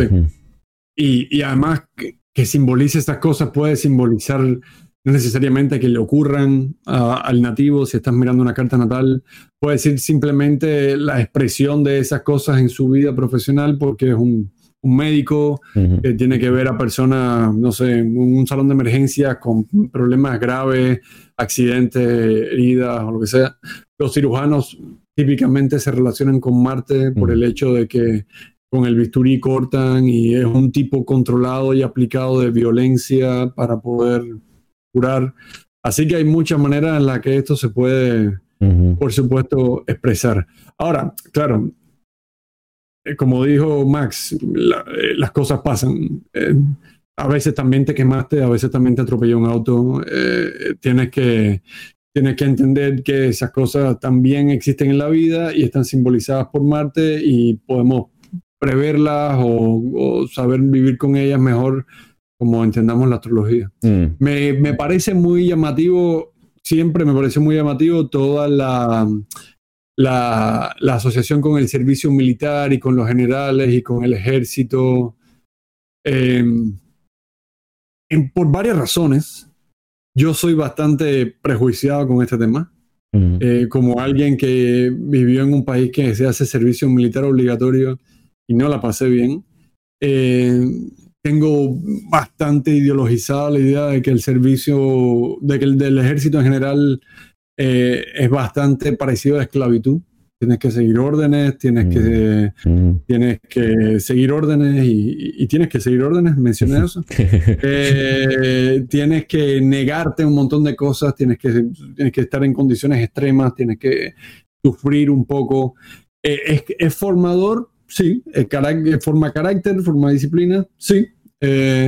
También eh, también termina muy mal en muchas circunstancias, mm. así que tampoco es que podemos idealizarlo, pero eh, de alguna manera vemos que hay un solape de la cuestión militar, no solamente con la violencia, sino también con la coerción y el control que se, que se ejerce a través de la violencia. Y hay una significación muy interesante que es soberanía, la mencionó antes, soberanía, es lo que hace un, ¿Qué es lo que hace a un Estado soberano? Bueno, eh, por definición, que no haya nadie por encima de él que no tenga que responder a otro Estado y que tenga integridad en su territorio, en sus fronteras. Eh, ¿Qué es una frontera? Tienes que hacer una separación entre los de afuera y los de adentro, tienes que, eh, tienes que ejecutarla y tienes que hacer valer esa frontera con violencia o con la amenaza de ella. Mm. Y en cierto sentido, ¿para qué está un ejército? Para poder hacer valer la soberanía de un, territorio, que es poder defenderse de ataques exteriores. Tienes que usar violencia para repeler violencia. Mm. Como mismo un médico tiene que usar violencia para combatir enfermedades que son una violencia dentro del cuerpo, que es una, un ataque de entes eh, de patógenos externos al cuerpo que están causando caos y desarreglos. Bueno, lo, la misma idea se puede extrapolar a un ejército. Eh, necesitas anticuerpos para pelear contra los virus y necesitas policía para pelear contra los delincuentes. Y Marte está de ambos lados de la ecuación. Marte no es solamente la violencia mala, por decirlo así. También es la violencia buena. Y eso creo que vale la pena decirlo. Completamente de acuerdo. Eh, recuerdo estas situaciones que no sé si en, sus países o donde han vivido eh, la forma de generar límite, por ejemplo Chile tiene la, la cordillera de los Andes, entonces ese sector no es tan complejo de defender porque la cordillera ya en sí misma es un límite natural que genera que ya no puedan ni siquiera eh, pasar las enfermedades eh, que suceden, por ejemplo, en Argentina o en, eh, hacia el otro lado de Sudamérica. Generalmente todo eso se, detiene allí y genera un límite natural. Y hacia el norte, eh, un tiempo de bastantes eh, como controversia por el hecho de que estaba, habían campos minados para que no pasara gente. Entonces, obviamente eso pasa en varios países y yo creo que es bastante controvertido que eso porque genera situaciones complicadas. Eh, no, recuerdo más detalles al respecto, pero es como una forma de defender eh, la propia soberanía y del, país y de la gente y que no entren personas externas sin una regulación, podríamos decir. Entonces es, parte como de la, de, la situación ahí. Y, ahora que mencionas las cordilleras, me hace pensar en la exaltación de, de Venus, de Marte en Capricornio, como, como Capricornio lo relacionamos tanto, creo que perdimos a Max. no, yo estoy, acá. Ah, ¿tú lo sigues viendo? Ah, ok, ok. ¿Lo pediste tú? no, no, ah, ya vuelve, ya vuelve. Ah, ya, eh, y, y, como Capricornio lo relacionamos con las cabras, las cabras con las montañas, etcétera, pero hay una, hay un, eh, en la imagen de las montañas hay una, una cosa que es muy reveladora sobre Marte. Marte se exalta en las dificultades. Cuando, cuando, cuando, cuanto más áspero, más árido, más difícil de transitar sea el terreno, más, eh, más útil es la, la tenacidad marcial y la insensibilidad ante el dolor o, o las privaciones o ese tipo de cosas. Por tanto, Marte se exalta en un terreno angosto y, a veces cuando más brilla es cuando más en crisis está. Versus Marte en caída en cáncer, que cáncer es el verano del norte, es abundancia, es eh, algo que, te apoya la vida, es, es afectos, es comunidad. Y a veces no hay nada más efectivo para desarticular a alguien violento o peligroso que amenazar a sus seres queridos o que tener eh, eh, que, tenga afectos esa persona que tenga lazos que no quiera perder que mm. tenga gente que no quiera perder por eso eh, para para tantos no sé espías o, o qué sé yo si eres un asesino a sueldo gente que tiene esa carrera o lo que sea tener familias o, tener eh, afectos es una es una es algo que les complica mm. que les pone en peligro. Y eso es lo que le pasa un poco a Marte en cáncer y por eso cae ahí. Sí, sí, totalmente. Y yo por ejemplo en, esto que comentáis de los países y demás en el caso del país donde yo vivo a Marte se ve súper bien expresado en la idea de que hace 100 años va a ser, bueno, 90, hubo aquí una cruenta guerra civil en que los amigos dejaron de ser amigos, los familiares se acusaban unos a otros porque eran de un bando y del otro y, todavía sigue habiendo cunetas que nos han excavado de, de, una herida tan grande que no se ha querido ni intentar sanar. Me refiero que que es eso, que, que, Marte puede llegar a causar un daño tan bestia a nivel conflicto y, una explosión tan bestia de, de cosas que, se, que, que, yo que pues son saturninas, ¿no? que se mantienen como, como en secreto, pero llega un punto que, que cuando ya no se puede mantener ese, ese secreto o esa presión, Marte puede mostrar su faceta más, más bruta, más, ¿no? más brusca y, eso se lleva a, tanto a esta España como a otros países a, mm. yo que uno de los peores sucesos que le puede ocurrir a un país que es una guerra civil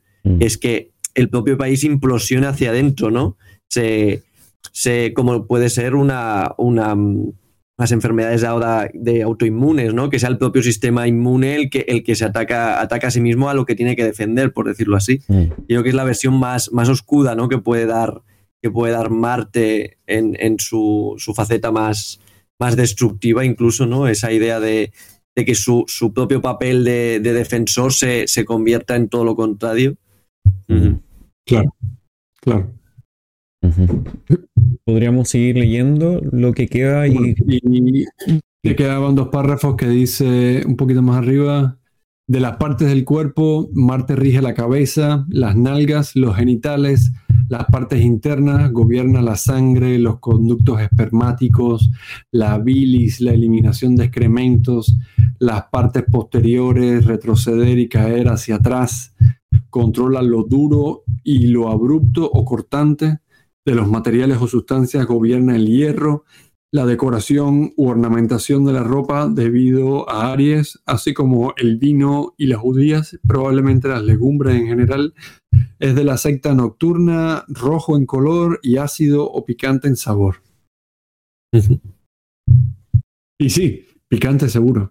Trata de comer comida picante a ver si no vas a ver a Marte. Mm. Yo, yo, yo es que en este episodio eh, tú eres esencial porque eh, yo con mi Marte en la 12 es que todo lo que representa Marte para mí es como muy difícil de, gestionar porque, por ejemplo, yo soy muy aprensivo a la sangre, a los cortes, mm. a todo lo que tiene que ver con, con heridas, tanto mías como ajenas me cuesta muchísimo. Yo, por ejemplo, en una situación de, pelea, me pongo muy tenso, no soy capaz de discutir, no, no, no tengo una capacidad de, gestionarlo, es como totalmente ajeno a mí, ¿no? Entonces, cuando leo a Marte, para mí tengo que hacer un ejercicio de, de equilibrio, de decir, no todo lo que Marte es es negativo, pero para mí directamente si no me gestionaría sería negatividad total, en plan, lo más lejos posible, ¿no? Entonces, la, idea que tuvo Max es muy buena por eso, porque necesitamos a gente que, tenga Marte en posiciones desde donde podamos hablar del, del planeta desde diferentes ópticas. Sí, sí. Sí, sí, sí. Y, y aún así, eh, nosotros tenemos a martes angulares, pero tampoco no necesariamente se expresa de la misma manera, por, por domicilio y todo, pensando en mí y pensando en, en Michelle. Eh. De todas maneras. Eh, O sea, una cosa interesante, para decirlo rápido, yo tengo Marte en casa 7 en Aries. Eh, mi esposa de hace muchos años tiene Venus y Marte en Aries y la tiene muy angular también. Eh, y muchas veces Marte representa a esa persona marcial en la carta de alguien. Eh, desde la astrología psicológica estamos súper acostumbrados a ver a cada planeta solamente como expresiones de la personalidad del nativo y, y realmente la carta está hablando de la vida completa del nativo y ese Marte no solamente va a simbolizar cualidades propias, sino también cosas del entorno, otras personas que eh, expresan ese rol en la vida de uno. mm, Eh, y es muy, muy interesante con esa idea en la cabeza como uno puede pensar los planetas en, en muchos sentidos. ujú. Eh, sí. Y, o sea, Marte en la 12 es complicado. Yo he visto Marte en la 12 muchas veces en muchas cartas y he visto que cuando la persona pierde el control en su vida, no solamente interno, sino también externo, aparece mucho Marte. Y Marte aparece cuando la persona pierde el control y tiene exabruptos de bronca, o también puede ser cuando la persona prontamente tiene eh, gente que es eh, hostil extremadamente contra uno o que quieren hacer las cosas que quieren hacer sin ningún tipo de, de- de consideración por el mal que te puedan hacer. Eh, eh, pa- pasa, pasa mucho.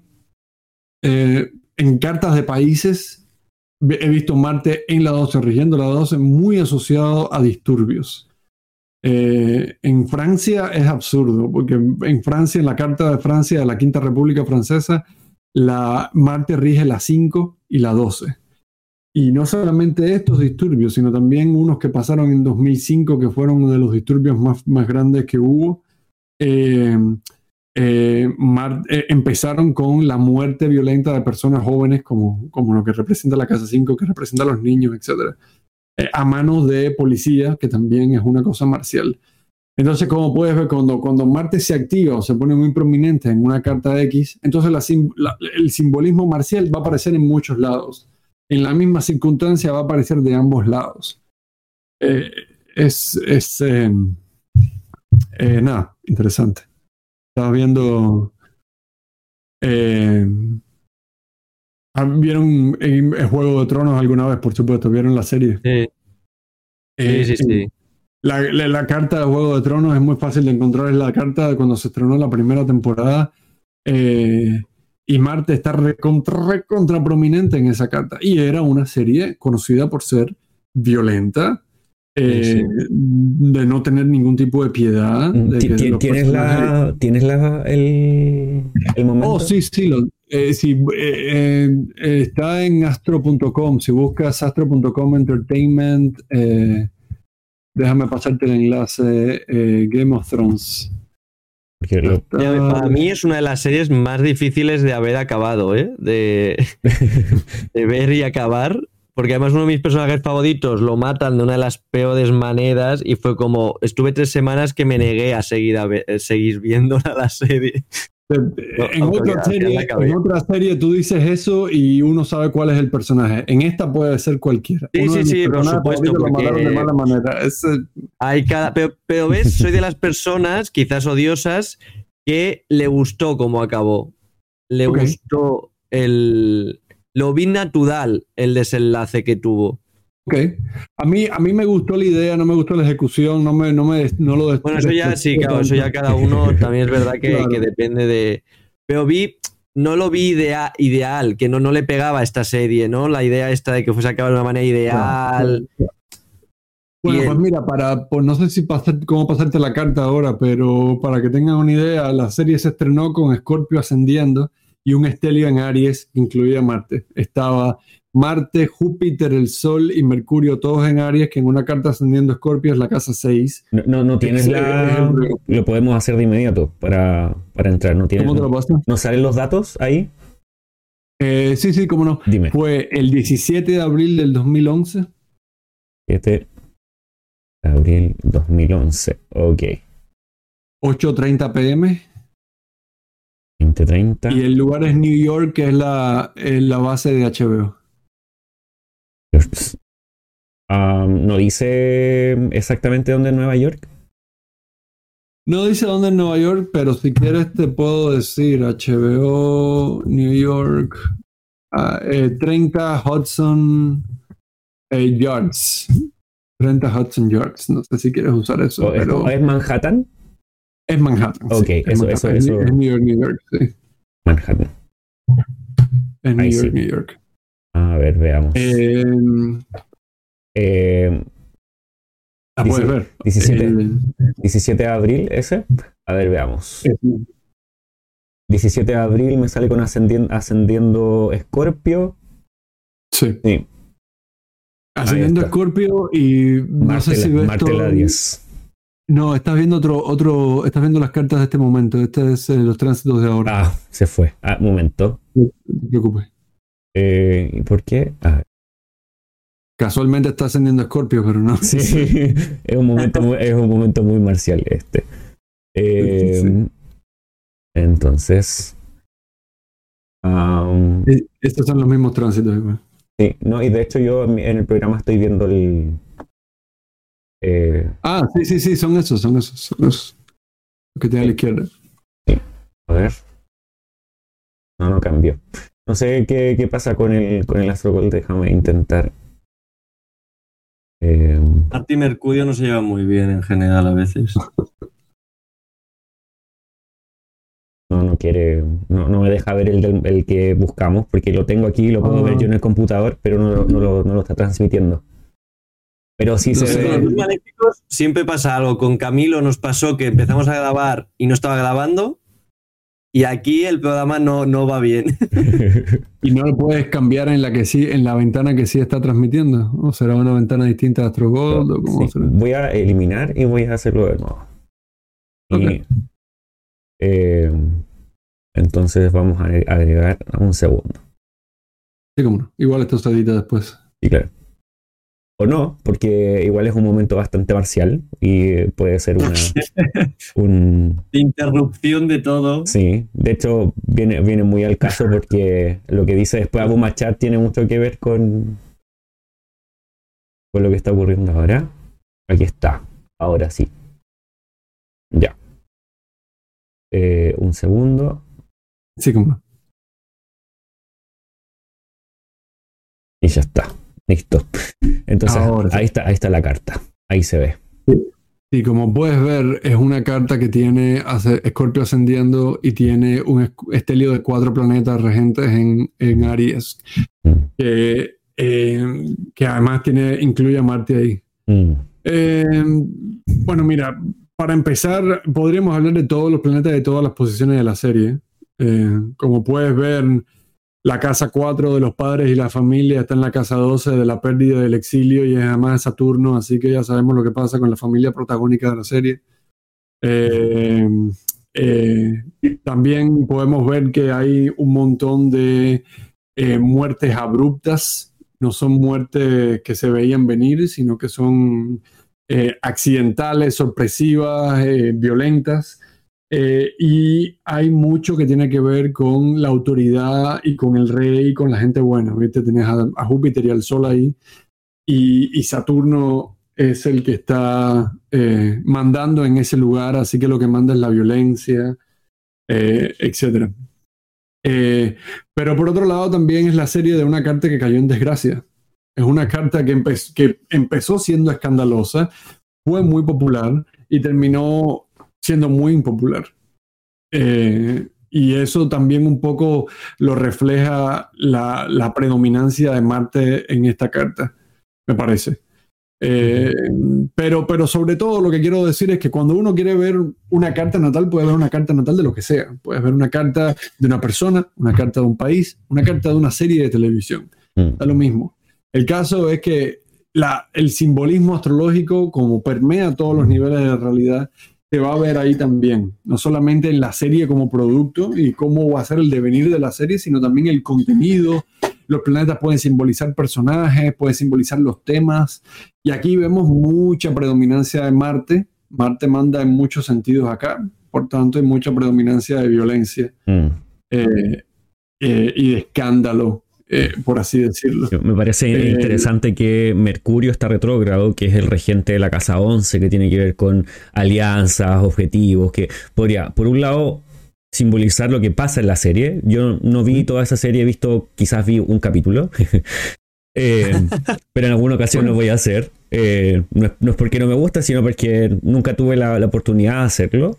Y, eh, pero me parece interesante que Mercurio esté retrocediendo en sus pasos, eh, afectado un poco por Marte. Eh, Marte está avanzando hacia Mercurio, entonces hay como una relación bastante interesante. Y esto afecta la casa 11 posiblemente, que es la casa una de las casas que hace regencia Mercurio.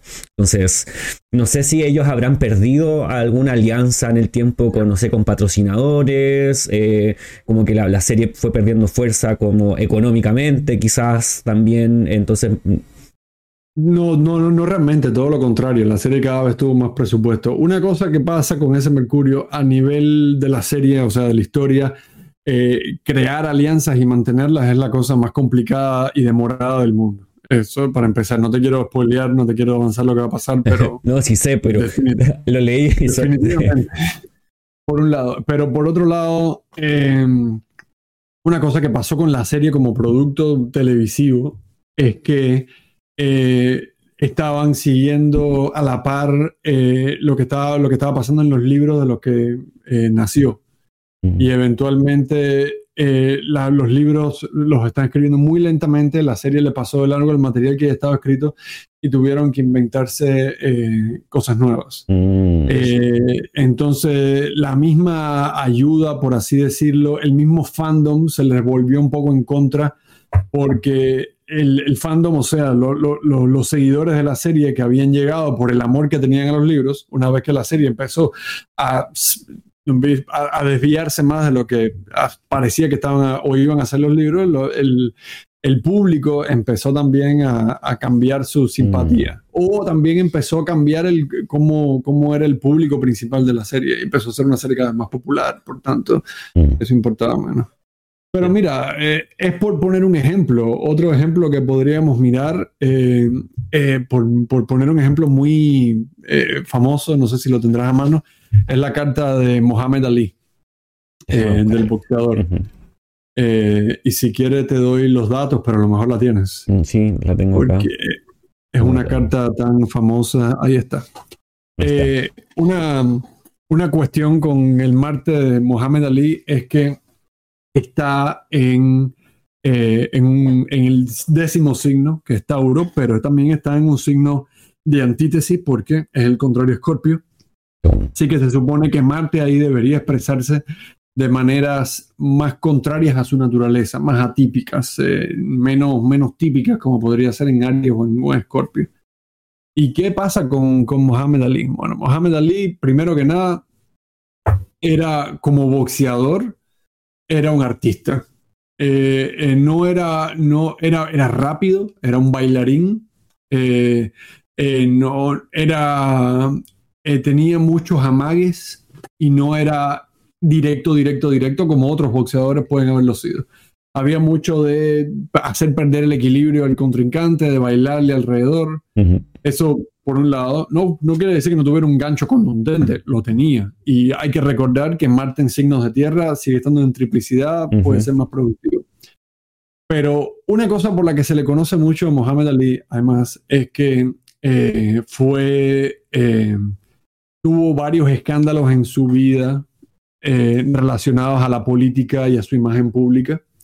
Eh, eh, porque nada, se volvió un artista destacadísimo en una época en la que había mucha segregación eh, racial en Estados Unidos eh, y también en la época de la guerra de Vietnam. Y, even- y en un, hubo un punto en el que, eh, porque él había sido muy, eh, hablar de política en, en foros muy públicos, hablar de derechos civiles, hablar de, de tener amistad con, eh, con Malcolm X eh, y con otros eh, activistas más radicales.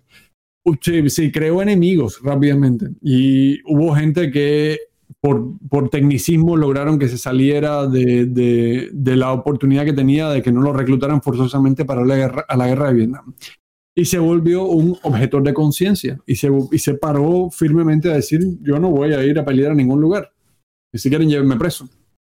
Pero eso en parte también es Marte en exilio, en, en, en antítesis. Uh -huh. En vez de exaltar las cualidades marciales de la guerra y de querer ir a matar y el honor y el ejército y todo eso, él hizo todo lo contrario y su, y su, y su contraposición fue contra la máquina reclutadora del gobierno, etc. Mm. Eh, y además también podemos ver, un, es un Marte angular, aunque esté cayendo un poco del medio cielo, es un Marte mm. en la casa 10. Y ahí podemos ver a alguien que Marte en casa de Venus eh, era un artista del combate, mm. era un artista de pelear. Y si no hubiera tenido ese Marte tan prominente en su carta, a lo mejor no hubiera sido su profesión ser un boxeador, a lo mejor hubiera sido otro tipo de atleta. Pero, pero pocos, hay pocos eh, deportes más marciales que los de combate de contacto, eh, incluyendo el boxeo. Lo, lo, lo, interesante es que a pesar de ser un Marte en Tauro, sí termina siendo una persona que combate, que está allí como... Sí. Sí.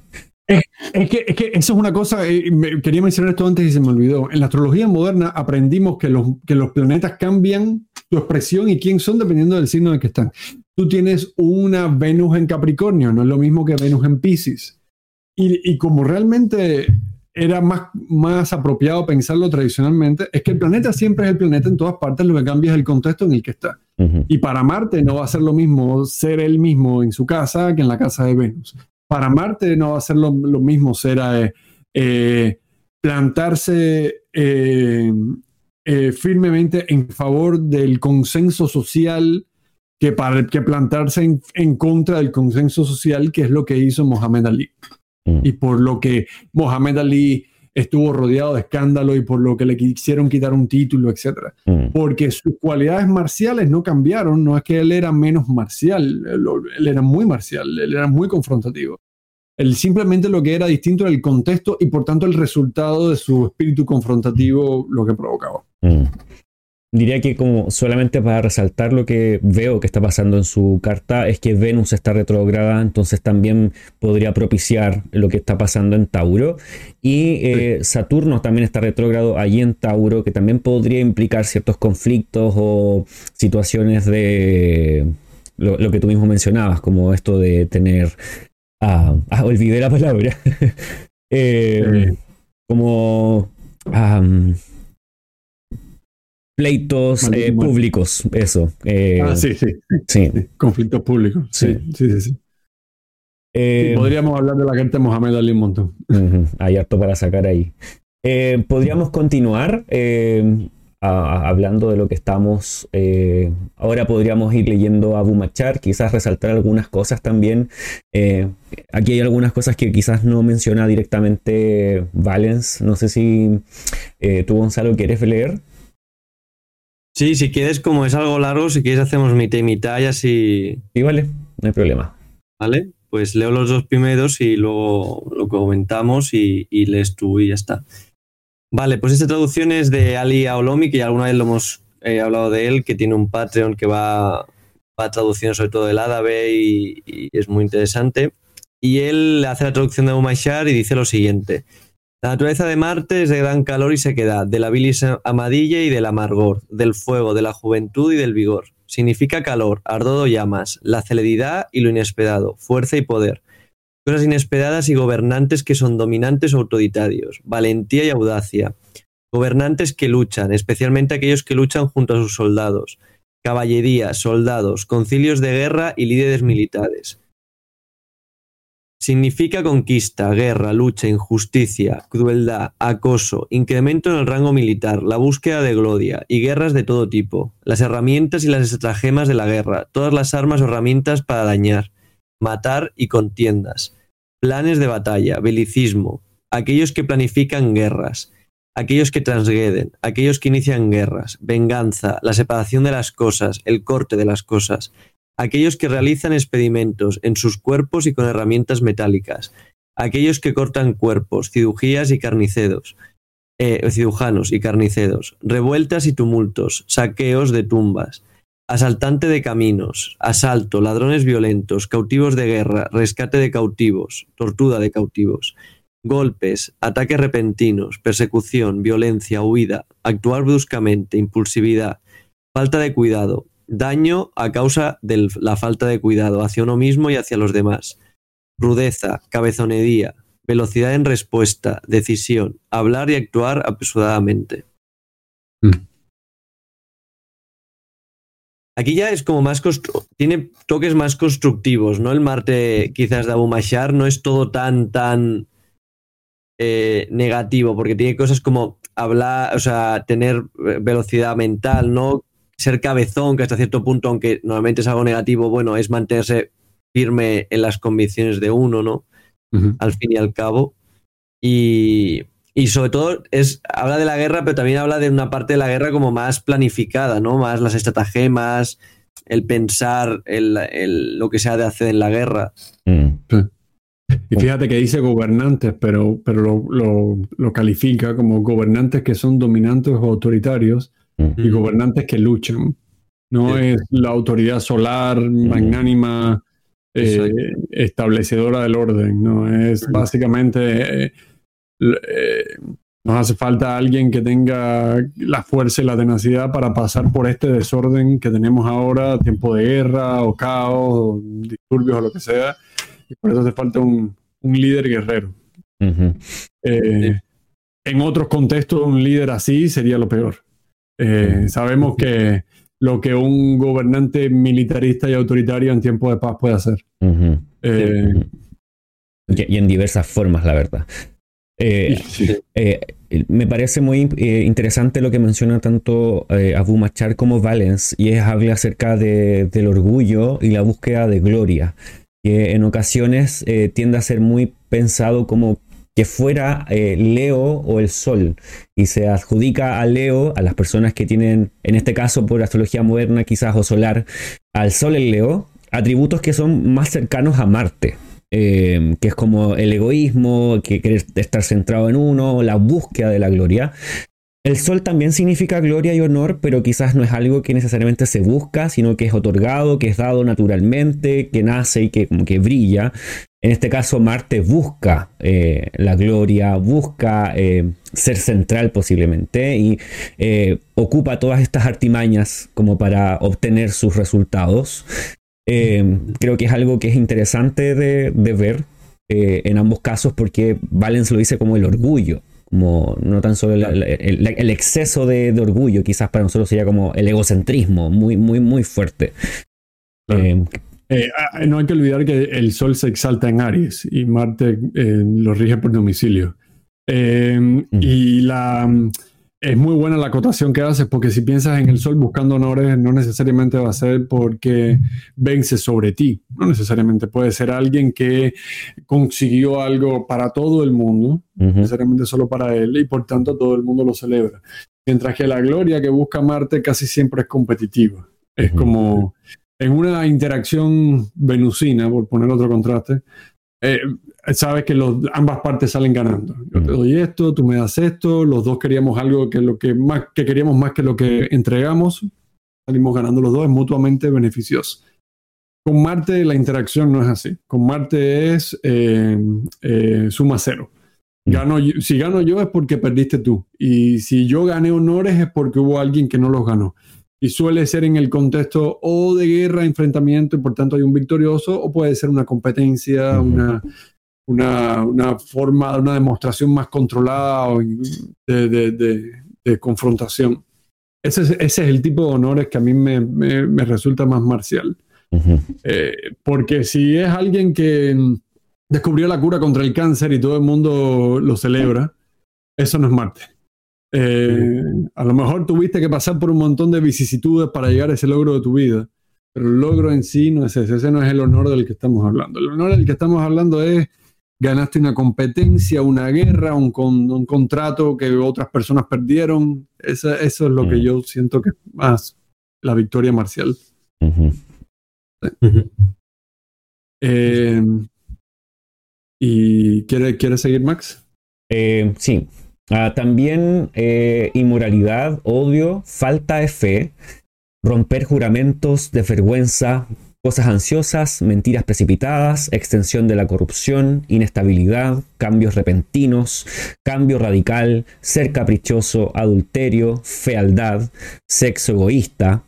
Significa los dolores del esfuerzo, las patadas del bebé, el movimiento del vientre, la muerte durante el embarazo, la muerte durante el nacimiento del hijo y de la madre, abortos, abortos espontáneos, eh, complicaciones del nacimiento, nacimientos prematuros y circuncisiones. También significa hermanos jóvenes, eh, hijos medianos y todas las artesanías con el metal, especialmente el hierro. Cría de animales, especialmente ovejas y caballos, eh, firmeza y manos firmes, cirugías, heridas, cortes y sangre. Marte es el maléfico menor para herir y dañar la vida, pero puede también estimular. es nocturno y masculino en su eh, naturaleza. Bueno, aquí me parece muy interesante. Eh, y quisiera como quizás acotar algo personal respecto de Marte, como tengo a Marte en el ascendente. Eh, esta idea de nacer antes, inesperadamente, repentinamente, y que todo se tenga que mover así, al menos en mi caso se cumple porque sí nací antes, nací de ocho meses y fue como apurado y casi que llegando de una manera eh, totalmente inesperada. No, no, recuerdo todo el, contexto, pero sí también estaba como en una situación eh, difícil que podría, podría haber sido... Eh, o sea, no recuerdo el contexto que me contaron mis padres, no es que yo mismo vaya a recordarlo. Venías tan adelantado que. Sí. Este, no se fueron. El sí. ¿Dónde están todos los demás? Sí. Claro, y es curioso porque en mi caso que al tener Marte la 12 es al revés, o sea, no supieron mi, mi, sexo hasta que nací porque no me movía en el vientre, no había movimiento alguno, o sea, siempre estaba encogido y el parto fue de más de 15 horas. ¿Sabes? Con luego una, una, una, luego el médico pidió una, ah, no me sale, Bisturí. Cuando cortan. ¿Bisturí? Una, no, pero la operación, una cesárea. Una cesárea, eso. Ah, ok, ok, ok. Sí, y, entonces, pero después de, la espera, claro, porque yo tengo, es que claro, mi combinación es Marte en la 12, eh, Saturno en la 7. Entonces, claro, tenemos a uno que es muy lento, muy angular, y al otro que es el que da la velocidad muy retirado. Entonces, claro, ahí en ese punto yo que también juega en contraposición a, Max la idea de cómo sucedieron los partos. Mm. Sí, sí. Y, además eh, Marte en la 12 se corresponde mucho con tener que cortar cuando no queda otra por emergencia, porque se te fueron las cosas de control. porque te esperaste, ¿no? No actuaste cuando tenías que, actuar. perdiste la oportunidad. Mm. No, y, y, a mí me llama mucho la atención, ya que ustedes no lo van a decir, lo voy a decir yo, el sexo egoísta. Eh, porque viste que hoy en día tanta gente en la astrología moderna popular eh, te dice que para hacer una delineación de la vida sexual de alguien es o Marte para las mujeres para ver qué tipo de hombres les atrae o Venus para los hombres y no funciona así, nunca funcionó así. Los, eh, todos tenemos una carta, en cada carta hay un Marte y un Venus. Eh, y Venus simboliza amor y, conciliación y, placer sexual en todas las cartas de cualquier sexo. Mientras que Marte suele simbolizar cosas contrarias a Venus. Pero bueno, si Venus simboliza el sexo, simboliza que Marte simboliza la falta de sexo. Puede ser. Creo que, creo que en Yotish hay un par de, aforismos sobre eso. Pero también puede ser simplemente sexo que no es placentero, que mutuamente sobre todo. Desde porque es muy rápido, eyaculación precoz, hasta porque es muy egoísta, eh, se está preocupando nada más por su placer y no por el de la otra persona, hasta el peor, peor, peor, peor, peor, peor de los casos, que es la violación es, que es la, la, violencia sexual en su peor expresión. Y que Vales la comenta. y que, Vales la comenta y, creo que Abu Machar también. Y que muchas veces está, está, ligada al tema eh, militar, eh, como eh, el hecho de llegar a un... más común en una guerra que violaciones masivas cuando toman un territorio. Sí, más vale. Eh, eh, y, también eso te da, o sea, yo lo, digo para todas las personas que están mirando Marte para, para entender su sexualidad o lo que sea. O sea, Marte puede simbolizar una sexualidad positiva dentro de sus confines, ¿ok? Eh, yo, yo tengo Marte en la 7 en su propia casa y yo vivo convencido de que la casa del sexo de verdad es la 7. Eh, y sin entrar en muchos detalles, cuando yo empecé a desarrollar mi vida sexual más a la manera marcial, que era un poco más afirmativa, asertiva, buscando lo que yo quería, eh, sin estarme preocupando por tiempos o lo que sea, ese tipo de cosas como que, como que floreció mucho más o fue mucho mejor que lo que era antes. Con lo que quiero decir es que Marte es una cualidad, nada más no necesariamente sexo malo, pero si lo vamos a aislar de todo y lo vamos a contrastar con otros planetas, sí, es sexo eh, egoísta, como dice Abu Machar, pero realmente quiere decir sexo malo. Como que eh, estuviste con él, sí, la pasaste bien, no, eso es, sexo malo. uh, sí, no, pero no había sexo, no había juego previo, no mm. había cariñito, no mm. había, no había, mm. eh, no había, no había entendimiento. Eso es lo que estamos. Mm. yo, me imagino al, eh, la imagen esta, porque además Marte lo, vincula con eso, la idea del gobernante que quiere a tal mujer o hombre, lo quiere en su cama, se lo cepilla y adiós muy buenas, ya me da mm. igual que tú hayas disfrutado o no. Yo quería este capricho que también lo menciona por algún lado, ¿no? Que es caprichoso. La idea esta de no quiero darte placer a ti, quiero darme placer a mí. A, mí, en el fondo tú eres un objeto para mi placer. Luego ya, ya, te apañarás. Sí, en eh, muchas ocasiones uno escucha de la moderna nuevamente. No es que odiemos la moderna, pero es como... Eh, es que la moderna nos odia a nosotros. eh, al final es como que nos resta un poco y no alcanzamos a mirar todo el espectro, todo el panorama. Entonces siempre se habla de que Marte es la pasión, una persona apasionada, y solamente se habla como de la pasión a través de Marte. Pero Venus, que es la contraparte en este, en este aspecto, o incluso puede ser Júpiter, que también es el deseo sexual.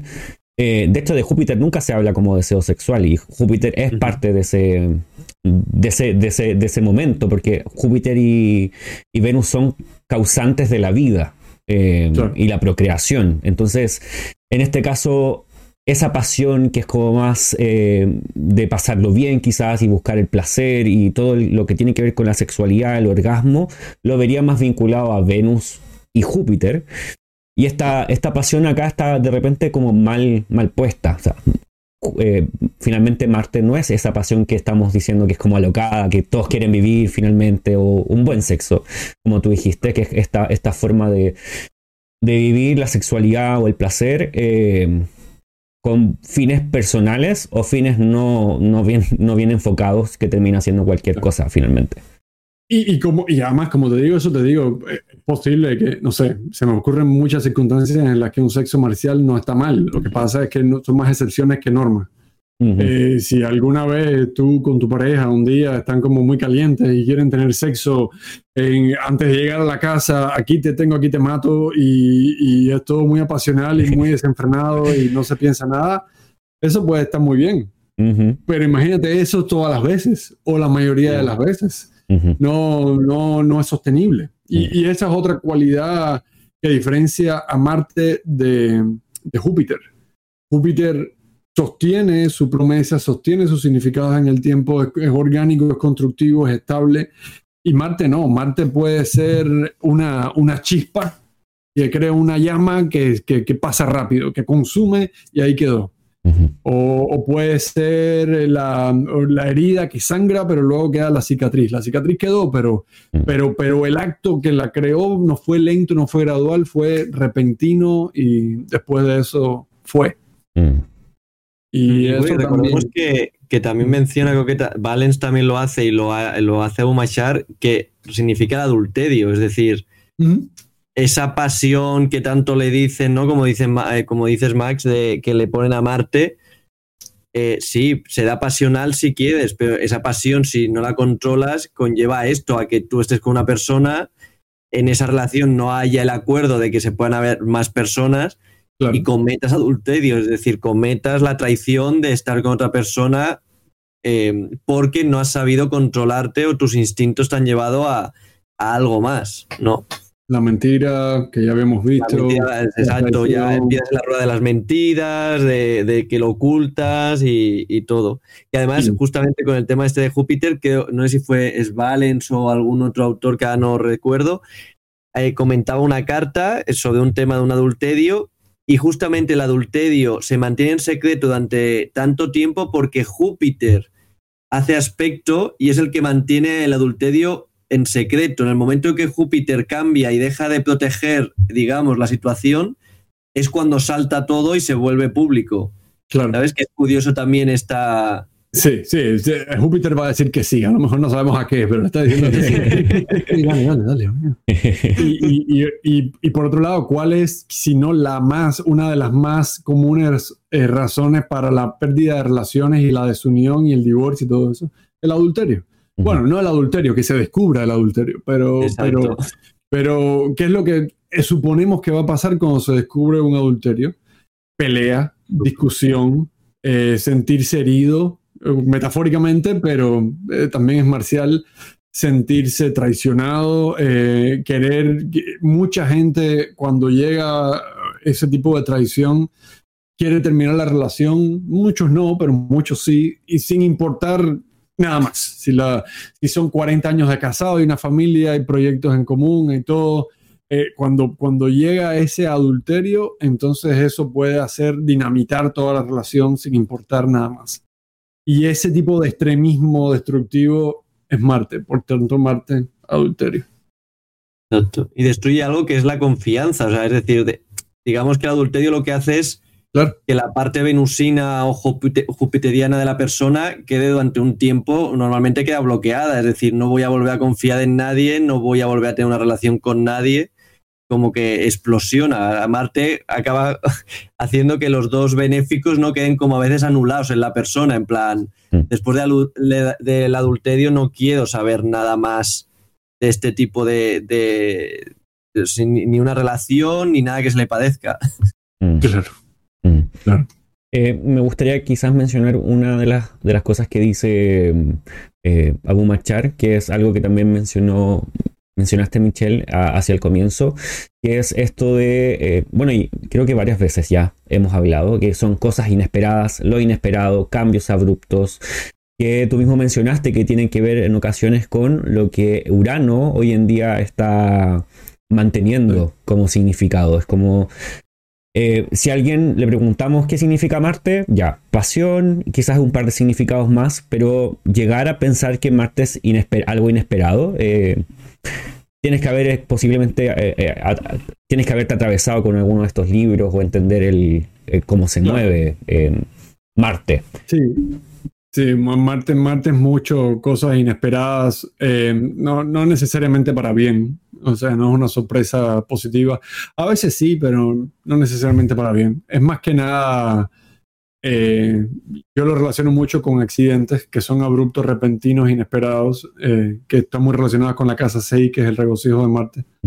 Eh, y, que nada, que pueden causar mucho daño de manera muy rápida, que es lo que, lo que estamos pensando acá. ok, entonces yo creo que aquí tenemos una gran un gran resumen acerca de lo que significa Marte, qué puede traer Marte, qué simboliza, y sobre todo eh, un contraste un poco con lo que está pasando o lo que se está diciendo hoy en día acerca de Marte. Entonces, eh, les quiero dar las gracias, chicos. Gracias, Michelle, por aceptar la, la, la información, la invitación, perdón. Gracias a eh, ustedes. Y por la grata conversación, ha sido súper eh, enriquecedor escucharte eh, y compartir también tu conocimiento con nosotros, así que te agradezco mucho. No sé si quieres nuevamente compartir tus redes para que quienes están escuchando te puedan seguir. Realmente, si alguien está interesado, eh, me pueden encontrar en Twitter mucho. Mi, mi, handle es astrospección, como introspección, pero astrospección. Eh, y la, aunque principalmente en inglés, me pueden escribir en español también. Y también tenemos un grupo en Facebook que se llama Astrología Tradicional Explicada, eh, moderado principalmente por Camilo y eh, también por mí, en el que conversamos sobre lo que sea que quieran conversar para aprender sobre tradiciones astrológicas que estamos recuperando. Perfecto. Gonzalo, si quieres mencionar algo. Sí, lo que menciono cada, en cada episodio, que en Amazon está la traducción de Betius Valens que hice y quien la quiera ahí podrá conseguirla. yo mis redes, como sabes que son personales, no, no que a nadie le interese seguir mis fotos, así que Ok, y. No, habla por ti, ¿eh? Ahora Eh, yo mismo ah. voy a red ahora. y bueno, pueden seguir las redes del podcast astrológico. Estamos en Instagram como podcast astrológico, eh, acá mismo en YouTube. Eh, a mí me encuentran como Max Ascon Astrólogo en Instagram. También me encuentran en Twitter. No soy muy de tuitear, pero sí estoy siempre eh, leyendo y viendo lo que está pasando. Eh, ahí soy Max-Gascons, con una S al final. Y eh, también me pueden encontrar en maxgascon.com, encontrar los servicios y las cosas que estoy haciendo. Y prontamente estoy lanzando un curso de astrología fundamental eh, para aprender de las bases. Entonces, si quieres aprender conmigo, puedes contactarme a través de Instagram o a través de mi página web. Así que ahí tienes esa información. Y bueno, eh, muchas gracias chicos eh, por esta conversación. Nos vemos en una próxima ocasión. Gracias, un placer. que vaya muy bien, un placer.